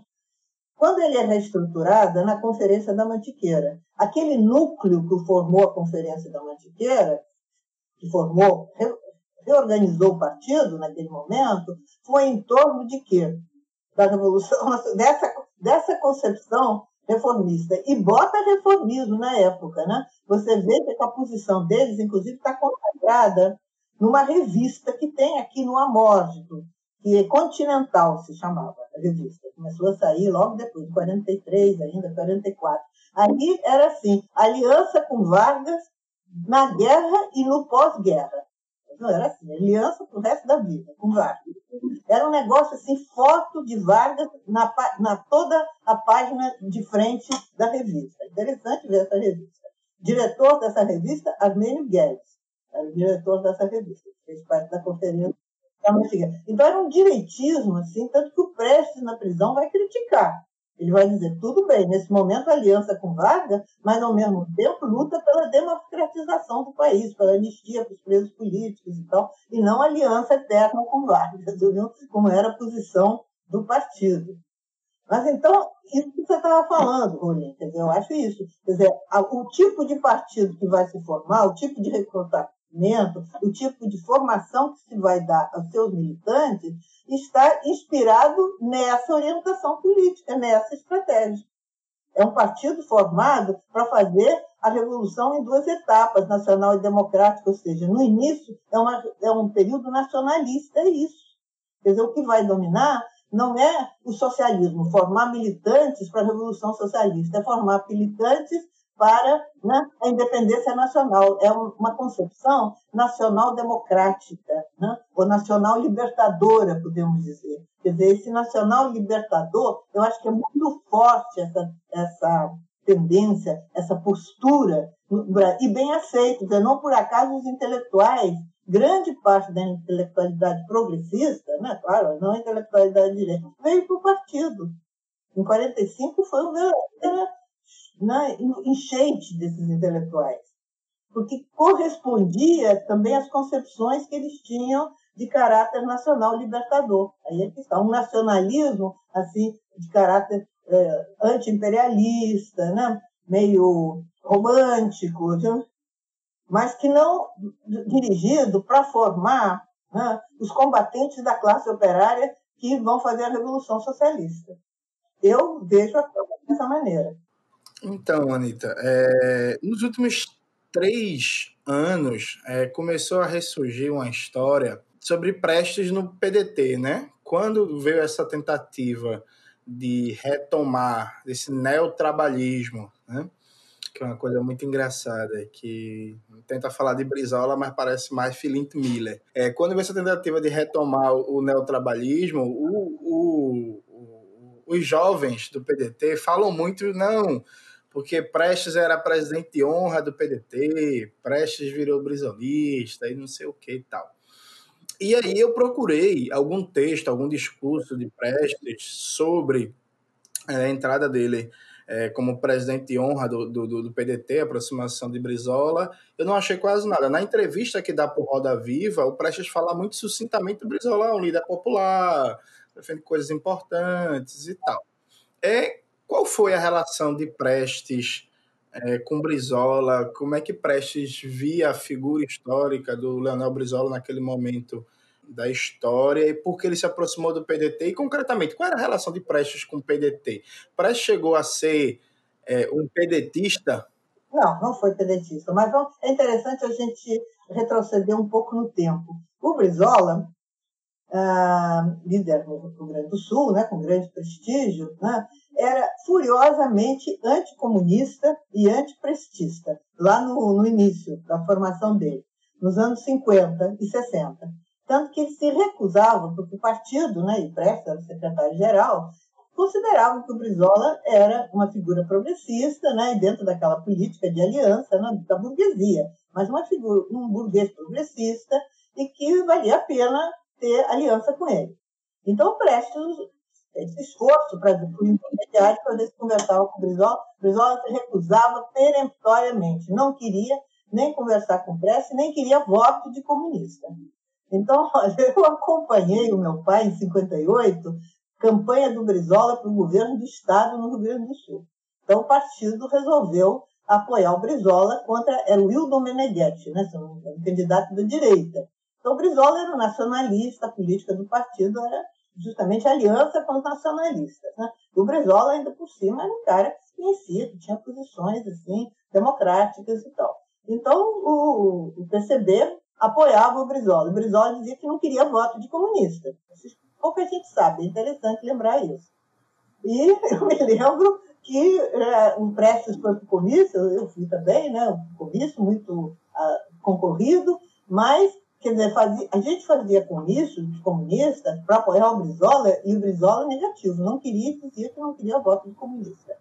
Então, vê, isso no Rio Grande do Sul. Até o Prestes, nós fomos a, a várias cidades do Rio Grande do Sul, pelo menos Rio Grande, Pelotas, não me lembro de ter ido nessa ocasião. E era a campanha do Brizola. Bom, o Brizola se elegeu e fez uma política bastante avançada. Inclusive, como o Prestes dizia depois, aqui já nos anos 80, quando apoiou a candidatura dele também, aqui ao governo do Estado primeiro, eh, do, do Rio de Janeiro, o, o Brizola foi o único governador na história do Brasil que nacionalizou duas empresas imperialistas. Isso foi algo muito diferente, ninguém fez isso. A campanha da legalidade foi algo muito importante. Dizer, então, ele realmente, o, o, que o Prestes dizia depois, ele era um patriota, o Brizola. Agora, era um caudilho, sem dúvida nenhuma, não estava afim de organizar povo, como aliás o Lula também não está. Né? Esses homens que são assim, caudilhos, eles querem manejar o povo, querem assim fazer discurso, atrair o povo, o apoio do povo, o voto do povo, mas nada do povo organizado, que aí pode se tornar perigoso para eles né? não tem interesse em organizar o povo. Então, Brizola não tinha interesse em organizar o povo. Parece que na campanha da legalidade, segundo andei procurando saber, e não sei se vocês viram o filme A Legalidade, o Rolim deve ter visto, não sei se o Jones viu. Não, pior que eu não vi ainda, pandemia. vou, vou, vou botar na conta. Da legalidade, que é isso. Mas o. Então é interessante que no filme mostra tem um cara lá que, afinal, se chama Luiz Carlos, parece que é comunista e que organiza os setores populares ali para dar apoio né, ao Brizola na campanha da legalidade. Eu até perguntei ao Henrique, Henrique Cássio, para ele tentar saber lá, porque ele também não sabe, se realmente isso existiu na prática ou se é imagem, enfim, boa vontade do, do cineasta. Não? Mas parece que, pelo menos na hora, houve essa organização. Na hora. Não foi prévia. Provavelmente não foi uma organização prévia feita pelo partido, mas houve um, um embrião, um início de organização popular. E o, o Brizola reconheceu, né? quer dizer, isso foi importante para ele, o apoio né, popular naquele momento. Foi assim, um entusiasmo muito grande, eu lembro, estava no Rio, a gente acompanhava por rádio né, a campanha da legalidade. Foi um negócio assim, muito emocionante, né, e que realmente foi muito importante na época. Depois o Brizola andou aí querendo organizar a luta armada, né? não deu certo, né? não deu certo. Aqueles grupos dos 11 dele, eu acho que também foi um negócio que não funcionou, né? não me consta, que tenha dado algum resultado aquilo. E, é, mas esse tempo todo, inclusive no exílio, inclusive depois ele vai para os Estados Unidos, vai para Lisboa depois, ele nunca quis encontrar com Prestes. Nesse período todo. Nada disso. Só depois que voltou ao Brasil, quando ele sofreu aquela derrota, né, que o PTB foi entregue para Ivete Vargas, né, isso foi artimanha do Golbery, né, que entregou o PTB para a Ivete, aí eles criaram o PDT. E a eleição de 82, em que o Prestes, contra a opinião do PCB, ele já estava fora do PCB, mas contra a opinião de muita gente aqui no Rio de Janeiro, as pessoas ficavam indignadas com o Prestes. Não me lembro de reuniões que houve aqui que as pessoas assim furiosas do Rio Prestes, pessoas de esquerda, pessoas até que tinham sido do partido, porque o Prestes estava apoiando o Brizola e não o Chagas Freitas, que era o candidato do MDB. Né? E, o, e realmente o Prestes apoiava os candidatos do MDB no Brasil inteiro, menos aqui no Rio. Por quê? Porque estava claro pela política real que o Chagas Freitas era o homem do governo, da ditadura, era o representante do, no, na época era o Figueiredo, dos interesses do, da ditadura de Figueiredo, enfim, aqui no Rio de Janeiro. Então, derrotar o, o, o Chagas Freitas era importante justamente para fortalecer os setores populares. E o candidato que apareceu com essas condições uma avaliação que o Prestes fez, era o Brizola, exatamente. E o Brizola estava diferente já, quer dizer, tinha evoluído também. Nessa ocasião, ele aceitou essa aliança de boa vontade, aí houve realmente uma aliança, um apoio, né? Mas o Prestes jamais pensou em entrar no PDT, de jeito nenhum. Inclusive, no primeiro momento, ainda no ano de 80, quando começou -se a discutir candidatura, houve uma ideia assim, do Prestes vir a ser candidato a deputado, talvez, a senador, a deputado. Então, você tinha que encontrar algum partido que o aceitasse. Aí, o PT disse que se ele quisesse entrar para a base do, partido, do PT, né, podia entrar para depois ver o que fazer. Uh, e o PDT, o Brizola, disse que se o Prestes entrasse, o, o nosso barco vai só sobrar. o Brizola. O nosso barco vai só sobrar. O MDB teve a ala, os autênticos do MDB, que estavam afim de receber o Prestes, mas a maioria do MDB também não quis. E depois o próprio Prestes se convenceu que não era o caso, que ele não devia ser candidato. E até porque não tinha respaldo para isso, né? não tinha apoio para isso. E, mas apoiamos, então, e foi uma, uma campanha aqui até bonita, intensa, viu? De, de apoio ao Brizola, e o Brizola se elegeu. E aí realmente havia isso, uh, relações cordiais. O Prestes, uma das coisas que ele fez, eu me lembro bem, foi insistir muito com Brizola, porque havia um clima assim que tinha condições de começar um processo de organização popular aqui no Rio de Janeiro. Inclusive, no meio da intelectualidade, tinha muita gente, engenheiros, arquitetos, diversos profissionais, dispostos a colaborar. Se organizarem para colaborar com o governo do Brizola. Mas o Brizola não quis. Ficou muito claro que esse negócio de organizar não era com ele, nada de organizar povo. Né? Mas tinha, assim, relações cordiais com o Prestes, né? com divergências e tal, mas tinha. E já foi bem depois, quer dizer, depois foi, eh, o Brizola foi candidato à presidência da República, né? o Prestes apoiou também.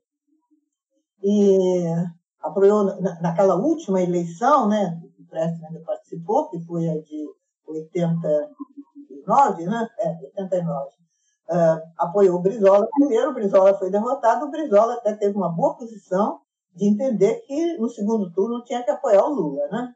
E o Prestes apoiou o Lula também no segundo turno, porque era a maneira de tentar derrotar o Collor. Na medida que a gente não tem organização popular, a gente está sempre apoiando o candidato menos ruim, né? Eternamente. A vida toda está vetando sempre, né?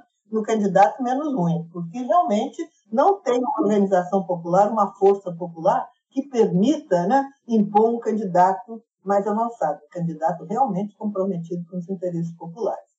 Então foi isso, apoiou-se o Lula por falta de outra opção como tentativa de derrotar o Collor. E aí, num congresso que houve em Brasília, e que o Prestes foi convidado, Congresso do PDT, que o, que o, não me lembro o ano exato agora, não sei se foi 87, 88, por aí. O, é fácil ver isso depois. O, o Prestes compareceu, foi muito homenageado e tal, e aí o Brizola, lá pelas tantas, né, disse, vamos homenagear Luiz Carlos Prestes, Cavaleiro da Esperança, não sei o quê, vai ser é, isso, presidente de honra do PDT, aí a massa toda levantou, aplaudiu, e o Prestes não ia dizer que não, né? Mas nunca o Prestes pretendeu fazer parte do PDT, né, porque sabia né, as limitações do Brizola. Né? Ele considerava isso, que o Brizola era um elemento né, da burguesia, né? não era um proletário, não era um cara um comunista de jeito nenhum, não era mesmo uma pessoa de esquerda, é difícil dizer que o Brizola fosse, né? mas ele era uma liderança popular, principalmente aqui no Rio e no Rio Grande. Né? E um patriota. O Prestes isso destacava muito. Tanto que na campanha dele tem um livrinho escrito pelo Felizardo, Joaquim José Felizardo. Talvez você lá no Grande tenha conhecido. Foi um professor que morreu há algum tempo. Ele fez um livrinho, até pequeno, assim, um livrinho de bolso, sobre a campanha da legalidade. Mas é um livrinho bem interessante. Então, na época, por sinal, ele vem a ser nosso primo. E o Prestes conseguiu com ele uma quantidade grande desses livrinhos e andou distribuindo aqui em quantidade no Rio como campanha, né? uh, a favor do Brizola, porque realmente o livrinho dá uma boa ideia do papel que o Brizola desempenhou naquela campanha de 61. Né? Você conhece esse livrinho, hein, Rolinho? Eu conheço, eu, infelizmente só conheço de nome. É. Eu, eu, nunca consegui ter um na mão. Ainda, é. ainda, ainda consigo em algum sebo. Eu tenho um só aqui no meu. Mas, enfim, o livrinho é interessante. É uma coisa simples, mas que relata né, o que foi a campanha da legalidade. O filme também é muito bom. Acho que a gente, é um filme que deve ser divulgado, né? O filme é legalidade, é realmente emocionante. Né? E até é interessante que na geografia aqui de Porto Alegre quase não tem referência né, à campanha da legalidade. Só existe uma estátua isolada do, do Brizola, que foi construída muito recentemente, inclusive, mas se a gente parar para pensar que né, todo o aparato militar que foi feito na, na Praça do Poder, não existe placas, não existe, a memória é muito, muito seletiva né, nas cidades brasileiras. Pouca gente sabe que quando o, a junta, né, que se formou com a saída do Jânio, deu ordem para os aviões que estavam estacionados ali na base aérea de Canoas, que é pertinho de Porto Alegre, bombardeassem o Palácio de Piratini, os sargentos da aeronáutica esvaziaram os pneus dos aviões e por isso os aviões não puderam decolar. Pouca gente uhum. sabe disso. Inclusive, eu tive Sim. uns anos atrás uma aluna que fez uma dissertação de mestrado sobre o assunto, que ela é filha de um desses sargentos. Aí eles foram todos expulsos, né? E foram fazer outra coisa na vida. O pai dela foi, inclusive, morava em Pernambuco, nem sei se ainda está aprovado. Fazendo comércio, fazendo outras coisas. Mas foi um movimento muito interessante. Seja, a mobilização desses sargentos, né, que isso aparece no filme, né, rapidamente, assim, mas aparece. Essa eleição de 82 ela é interessante, né, porque é, a necessidade de infligir derrotas ao regime naquela altura ela falava muito mais alto do que qualquer outra coisa, né? E, e, as forças progressistas insistiam em não, não distensionar né, o processo da, da abertura, digamos assim, né? Não, não podia esticar a corda. Hoje um discurso que quase está na boca de, do, do próprio governo, inclusive, né? O pessoal está esticando a corda. Esses dias saiu uma, um artigo né, de opinião do, do Supremo, acho que é, né? Supremo do Tribunal Militar. Ah, é, é militar. É, é. Cada vez mais é, mas veja, nessa época, os dirigentes do PCB, vários deles, Armínio Guedes, José Salles, falavam em apertar a mão do Figueiredo e não, uh, e não acelerar as tensões, evitar uh, acelerar as tensões, contra as tensões. De 80 é um negócio complicado, né? Os dirigentes do PCB chegaram todos com esse discurso. Gente, a gente já tem aí quase duas horas de papo. Acho que, acho que já conseguimos falar da maioria das coisas. Acho que poderíamos ficar falando mais muito tempo aqui. Mas antes da gente ir para as considerações finais dos convidados, vamos ao pronunciamento do Comissariado de Comunicação e Propaganda. Olá, eu sou Zamiliano e estamos de volta com o Comissariado de Comunicação e Propaganda deste lindo podcast para falarmos dos cupons de desconto que temos para vocês e aproveitarmos para agradecer a todas as pessoas que nos auxiliam financeiramente com suas contribuições mensais. Considere se tornar uma dessas pessoas acessando padrim.com.br/revolution ou pelo seu aplicativo do PicPay. Nossos amigos do Lava Palavra mantêm o cupom RevoluShow que dá 10% de desconto nos livros deles. A galera da Revolustore continua com seu desconto de 20% em todos os pôsteres com o cupom RevoluShow20. E o pessoal da classe esquerda continua com 15% de desconto em todos os seus cursos com o cupom RevoluShow. Finalmente, temos os cupons de sempre, que são 15% de desconto nos livros da editora Baioneta, 10% de desconto nos livros da editora Ciências Revolucionárias, 10% de desconto em todas as camisas da camisa crítica e 10% de desconto em todas as camisas da vesta esquerda. Todos esses descontos estão aí no seu feed do seu celular ou na postagem desse episódio em revolution.com. Um abraço a todos e não se esqueçam, Derrubar esse genocida e seus asseclas é gostoso demais.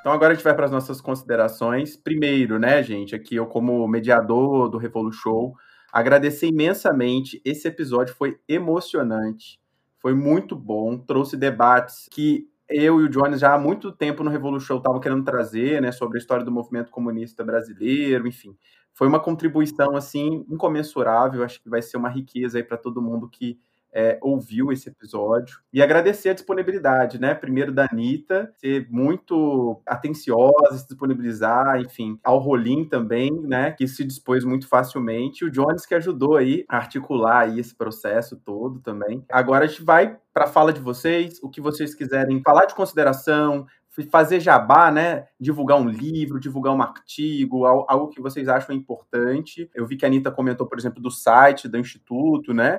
Esse é o momento para vocês né, deixarem recomendações, dicas, enfim. Rolim, se você quiser começar, manda bala. Ah, então agradecer de novo a todo mundo, ao Jones, a ti, Diego, o João, que também já tinha me, me falado antes da, da, da possibilidade do programa. Agradecer a companhia da Anitta, que eu não vejo desde o lançamento da, da autobiografia dela. Um dia a gente consegue, né, professora, não passar essa loucura. De divulgação, deixo de novo o convite do, do livro, né, caso o pessoal consiga adquirir, tá lá no site da, da Lutas Anticapital, traz documentos aí do Prestes, movimento comunista, ao entorno dele, tem textos do Florestan, tem a apresentação do professor Lincoln Seco, tem textos da da professora Anitta, um lá da época dos anos 80, depois um, um, bem recente, que eu coloquei também no livro. Eu acho que tem, tem contribuições ali bem importantes, tanto para o estudo militante como para alguma pesquisa histórica, né, propriamente dita. De artigos, eu, eu queria divulgar um do Amilcar Cabral, mas ele ainda está no preso, então vou, vou, esperar mais um pouquinho. Mas eu, eu fiz um artigo do, do Memorial Luiz Carlos Prestes, que foi inaugurado aqui no Rio Grande do Sul, caso alguém tenha o interesse de ler, não só sobre a história da construção, como para algumas reflexões de ensino patrimonial que eu acabo fazendo ali, né? Eu recebi turmas, né? Antes da pandemia, óbvio, faz bastante tempo. Então, tem uma possibilidade de educação patrimonial bem interessante, contra-hegemônica, o que é até relativamente incomum, né? Em educações patrimoniais. Mas, enfim, e acho que é isso. Agradeço de novo aí todo mundo e espero que a gente consiga ainda fazer mais, mais vezes e em pouco tempo, talvez, conseguir, inclusive, se ver pessoalmente, né? Que faz falta. Faz bastante falta. Anitta, à vontade aí para suas considerações. Agradecer mais uma vez o convite, né? É um prazer conversar com vocês, né? Eu acho que é muito importante assim, a, a formação de jovens revolucionários e ainda mais assim estudiosos, né? Professores de história, né? Porque uh, a trajetória aqui do, do PCB e do comunismo brasileiro, né, dadas as condições históricas do país, né, desse atraso cultural, né, desse poder muito concentrado sempre dessas oligarquias agrárias, né, levaram né, a que a composição do partido fosse muito prejudicada nesse sentido. Você vê, nós não tivemos assim, intelectuais importantes, né, marxistas, na direção do partido. Né? é, diferente até do Partido Argentino, nesse sentido, para não falar do Mariátegui no Peru. Né? Mariátegui, vocês devem saber, né? ele teve a oportunidade, até expulso lá do, do Peru, mas ele foi para a Europa naquele uh, início dos anos 20, ali na virada dos anos 20, ficou na Itália um período, teve esse contato com o Partido Socialista Italiano, quando estava se dando a ruptura, né? Uh, participou do Congresso de Livorno, onde foi criado o Partido uh, comunista italiano, quer dizer, então ele teve uma experiência muito rica, passou pela Alemanha, né? Isso talvez, né, é uma hipótese, tenha contribuído, né, para que ele fosse um cara tão avançado né, na época, né? tão avançado, lá do Peru, né? Interessante isso. Mas você vê, o próprio Peru, né, uh, e América uh, Espanhola, né, do ponto de vista de formação cultural, de luta revolucionária, né, está é, muito à frente do Brasil. A gente vai aí a qualquer um desses países, você vê, teve revoluções, né? teve um Bolívar. Aqui no Brasil nós não tivemos nada disso, nós não tivemos uma revolução no Brasil. As lutas populares, que houve muitas, né? Ah, lutas de negros, né? de quilombos, né? tudo esmagado com uma violência assim, sempre inaudita, né? as suas lideranças sendo trucidadas, né? os trabalhadores sendo liquidados, né? é, Duque de Caxias, né? enfim, realmente a, a, nossa história é uma história muito pesada. Os últimos a proclamarmos a República, né? os últimos a abolirmos a escravidão. Né? Então, é, é, é, o peso dessa história não podia deixar de se refletir nos comunistas e na formação do partido. Né?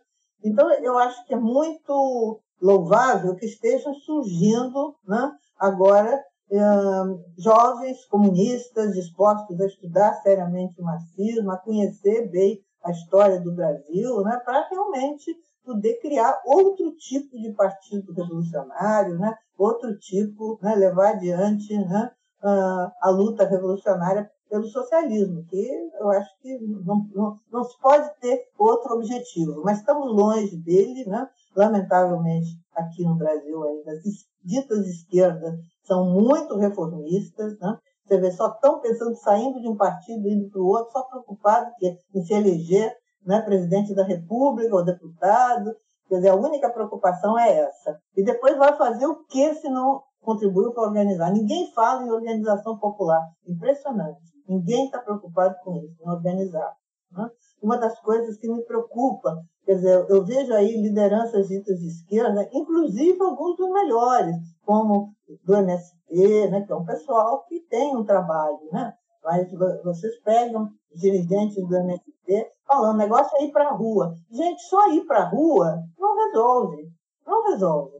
Quer dizer, as pessoas vão para a rua, fazem barulho, né, lutam, até são, às vezes, agredidas pelas forças policiais, pois voltam desorganizadas estavam e desorganizadas continuam. Quer dizer, não surge uma força material capaz de influir nos acontecimentos. Outro dia eu até estava vendo uma frase do Che Guevara que andou circulando por aí, em que ele diz né, que é importante não só produzir ideias, mas as ideias têm que se consubstanciar em organização, senão elas se evaporam, elas vão embora. Então, realmente, não adianta só ter boas ideias, não adianta só ir para a rua desorganizado. Claro que sempre é alguma coisa, né? Ir para a rua, fazer manifestação contra o Bolsonaro, mas até eu estava falando para algumas pessoas que participaram dessas últimas manifestações. Não é por acaso que não teve repressão. Essas manifestações não estão incomodando o governo do Bolsonaro. Muito pouco. Se estivesse incomodando para valer, a polícia tinha batido, não bateu. Outro dia, numa dessas manifestações lá em Pernambuco, mas foi uma coisa muito local, né? houve realmente muita violência. Né? Mas fora disso, não tem havido. E as pessoas ficam, sabe, é um pouco, eu acho assim, desabafo pequeno burguês, como a gente podia chamar antigamente, viu? As pessoas se sentem felizes, fizeram barulho, bateram panela, foram para a rua, participaram, mas a gente pergunta o que, que resultou disso? Saiu setor organizado? Então, essas esquerdas não estão preocupadas em realmente ir se juntar se com os setores populares, isso tem que, evidentemente, tem, isso tem que ser hierarquizado, né? setores em que vale a pena prioritariamente fazer o trabalho, para organizar em torno das suas reivindicações. Que é o que eu sempre digo, ninguém se organiza em torno de luta pelo socialismo, o pessoal não sabe nem o que é isso. Precisa organizar em torno dos problemas que o pessoal está sentindo, e não faltam problemas, né? Está aí desemprego, falta de vacina, né? enfim, milhões de coisas para se organizar. Tem que ver em cada setor o que, que é mais sensível, o que, que mobiliza mais. E aí, pouco a pouco, e dando elementos né, de teoria, de conhecimento para as pessoas. Quer dizer, a ignorância é muito grande no Brasil, lamentavelmente, a gente tem que reconhecer isso, não adianta a gente se iludir. Né? Por que, que pega tanto esse discurso do Bolsonaro e aí, 30 e tantos por cento da população né, aplaude Bolsonaro e está de acordo com, com ele? Então, quer dizer, isso é, é, um indicador que eu acho que deve chamar a nossa atenção. Bom, gente, eu agradeço a atenção de vocês, desejo sucesso e é isso. Vocês aí que são jovens e que são o futuro, né? Vamos para frente. Se eu puder ajudar, farei com prazer. É só isso. Obrigado, muito obrigado, Anitta. Jones. Então, camaradas, terminamos mais um episódio do Revolu Show. É, algumas dicas importantes. No meu canal no YouTube, eu fiz uma live com o Rolim, e aí tá lá salva. Quem não assistiu pode ir lá assistir. Na descrição do vídeo no YouTube tem o, o, o livro que o Rolim organizou com os documentos do, do, do Prestes, textos e tal. Aí tem cartas comunistas, tem, enfim, tem uma, uma série de materiais e se não me falha a memória, tem outros materiais lá também. Eu acho que eu coloquei também o link da entrevista no, do Prestes no Roda Viva, entrevista de 86, se não me falha a memória, que vale a pena também. Tem até um ponto que eu queria debater, mas acabou que não deu tempo, que é a análise que o Prestes fala, faz sobre a permanência das estruturas militares e repressivas do período ditatorial na Nova República, o Prestes, inclusive, fala que não tem Nova República nenhuma. Isso é muito bom, né? porque o repórter vai empolgado, não, com essa análise da Nova República e não sei o que, é o Prestes, com aquela calma, serenidade, fala, olha, não tem Nova República nenhuma, não. Né? E aí, naquela época, é, poderia parecer uma análise muito, por assim dizer, pessimista, né? mas se mostrou historicamente totalmente correta. Inclusive, um artigo também que eu queria muito recomendar para vocês, está no livro Ditadura, o que resta da transição, que foi organizado pelo Milton Pinheiro, é da Boitempo, coleção Estado de Sítio, e tem um artigo da Anitta, que é Luiz Carlos Prestes e a luta pela redemocratização da vida nacional após a anistia de 79. Esse artigo é muito bom e, dentre várias coisas, a Anitta trata sobre essa questão também, a crítica que o Prestes fazia sobre a permanência, né? Do poder militar repressivo montado da ditadura que não foi enfrentado, e ah, não só não foi enfrentado, como os filhotes da ditadura, como a gente chamava carinhosamente, estavam tudo é, é, passeando serelepe junto do governo do PT, né? É. Delfim Neto conselheiro econômico, e o povo virando ministro, e não sei o que, esse negócio todinho. Então, eu acho muito importante a gente pensar nisso, porque é uma análise que fala muito para a nossa realidade, além de todas as questões que a Anitta colocou. A gente tem um partido fardado de volta ao primeiro plano da política brasileira e a maioria das esquerdas querem fingir que não existe. Na verdade, estão partindo da premissa de um governo tutelado no primeiro plano pelos militares a partir de 2022, né? Assim, essa é a premissa que a gente está jogando, um governo burguês diretamente tutelado pelas Forças Armadas, então acho fundamental a gente voltar para essas análises e também, é, isso é fundamental, pensar na construção de uma capacidade de ação política revolucionária. No, na live que eu fiz com o Rolinha, eu estava comentando com ele como alguns documentos, como a Carta aos Comunistas, são muito atuais né, com uma série de problemas que o Prestes está ali descrevendo, uma série de coisas que o Prestes, ó, a gente precisa melhorar nisso aqui, tem um problema aqui de direção, tem um problema de compreensão da realidade, tem um problema de fluxo de, de, de, de, de, de, de, é, de informações, de democracia, então, enfim, uma série de questões é, colocadas ali, não só para o PCB, mas para, para o movimento comunista como um todo, é, acho que, inclusive, ah, me parece que ser proposital o nome Carta aos Comunistas é um negócio muito mais amplo, que ele está debatendo diretamente os problemas do PCB, mas é uma análise para o movimento comunista como um todo, são profundamente atuais, né? infelizmente. Porque quando um documento de crítica aos rumos do movimento comunista 40 anos depois continua atual, assim, infelizmente. E como eu gosto de brincar, a gente tem que ter senso de urgência histórica. Né? A gente uma tarefa muito dura nos próximos anos, que é não normalizar essa barbárie que foi aprofundada nos últimos seis, sete anos e não viver uma longa noite pós-bolsonarista de gestão social liberal da barbárie, né? Que é isso que está apontando, é isso que muita gente está empolgada aí com a possível eleição em 2022. E me parece que nossa geração pode muito mais do que isso. Que nossa geração pode muito mais do que tentar viver um regime social liberal que vai parecer, vai fazer com que o Tony Blair pareça um comunista próximo do que te, se avizinha por aí. Então é isso. Agradeço todo mundo e recomendo muito, além do, desse material que está na live com o Rolim, os livros também da, da, da Anitta, né? Tem na Boitempo a gente tem cupom de desconto, tem a expressão popular, a gente também tem cupom de desconto. Só vocês entrarem lá nos sites, usem os cupons do Revolution, comprem tudo, leiam tudo, que vale a pena. Sendo assim, né, acho que o recado que fica aí, e eu até conversei com alguns camaradas no último ato, né, dizendo que o que bota medo na burguesia é o povo organizado, né, tentando dialogar um pouco com a Anitta, né é, o saldo, né, muito mais do que o puro movimento, é o movimento organizado consciente da classe, né? Isso pega muito. E o Revolution está aí preocupado pela reconstrução revolucionária do movimento comunista, né? Nós estamos aqui trazendo um debate e para isso é incontornável no Brasil o conhecimento é, e esse balanço que o Prestes apresenta, esses debates que são né, trazidos aí para o centro da vida social brasileira, né?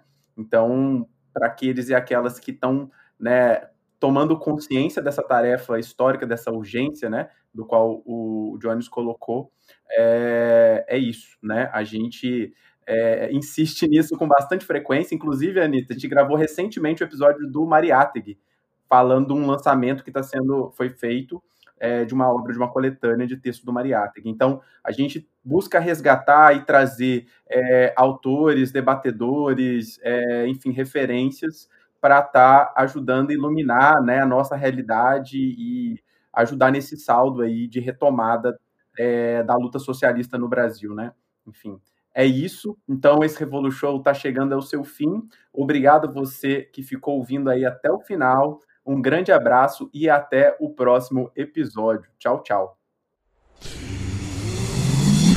Half-Death.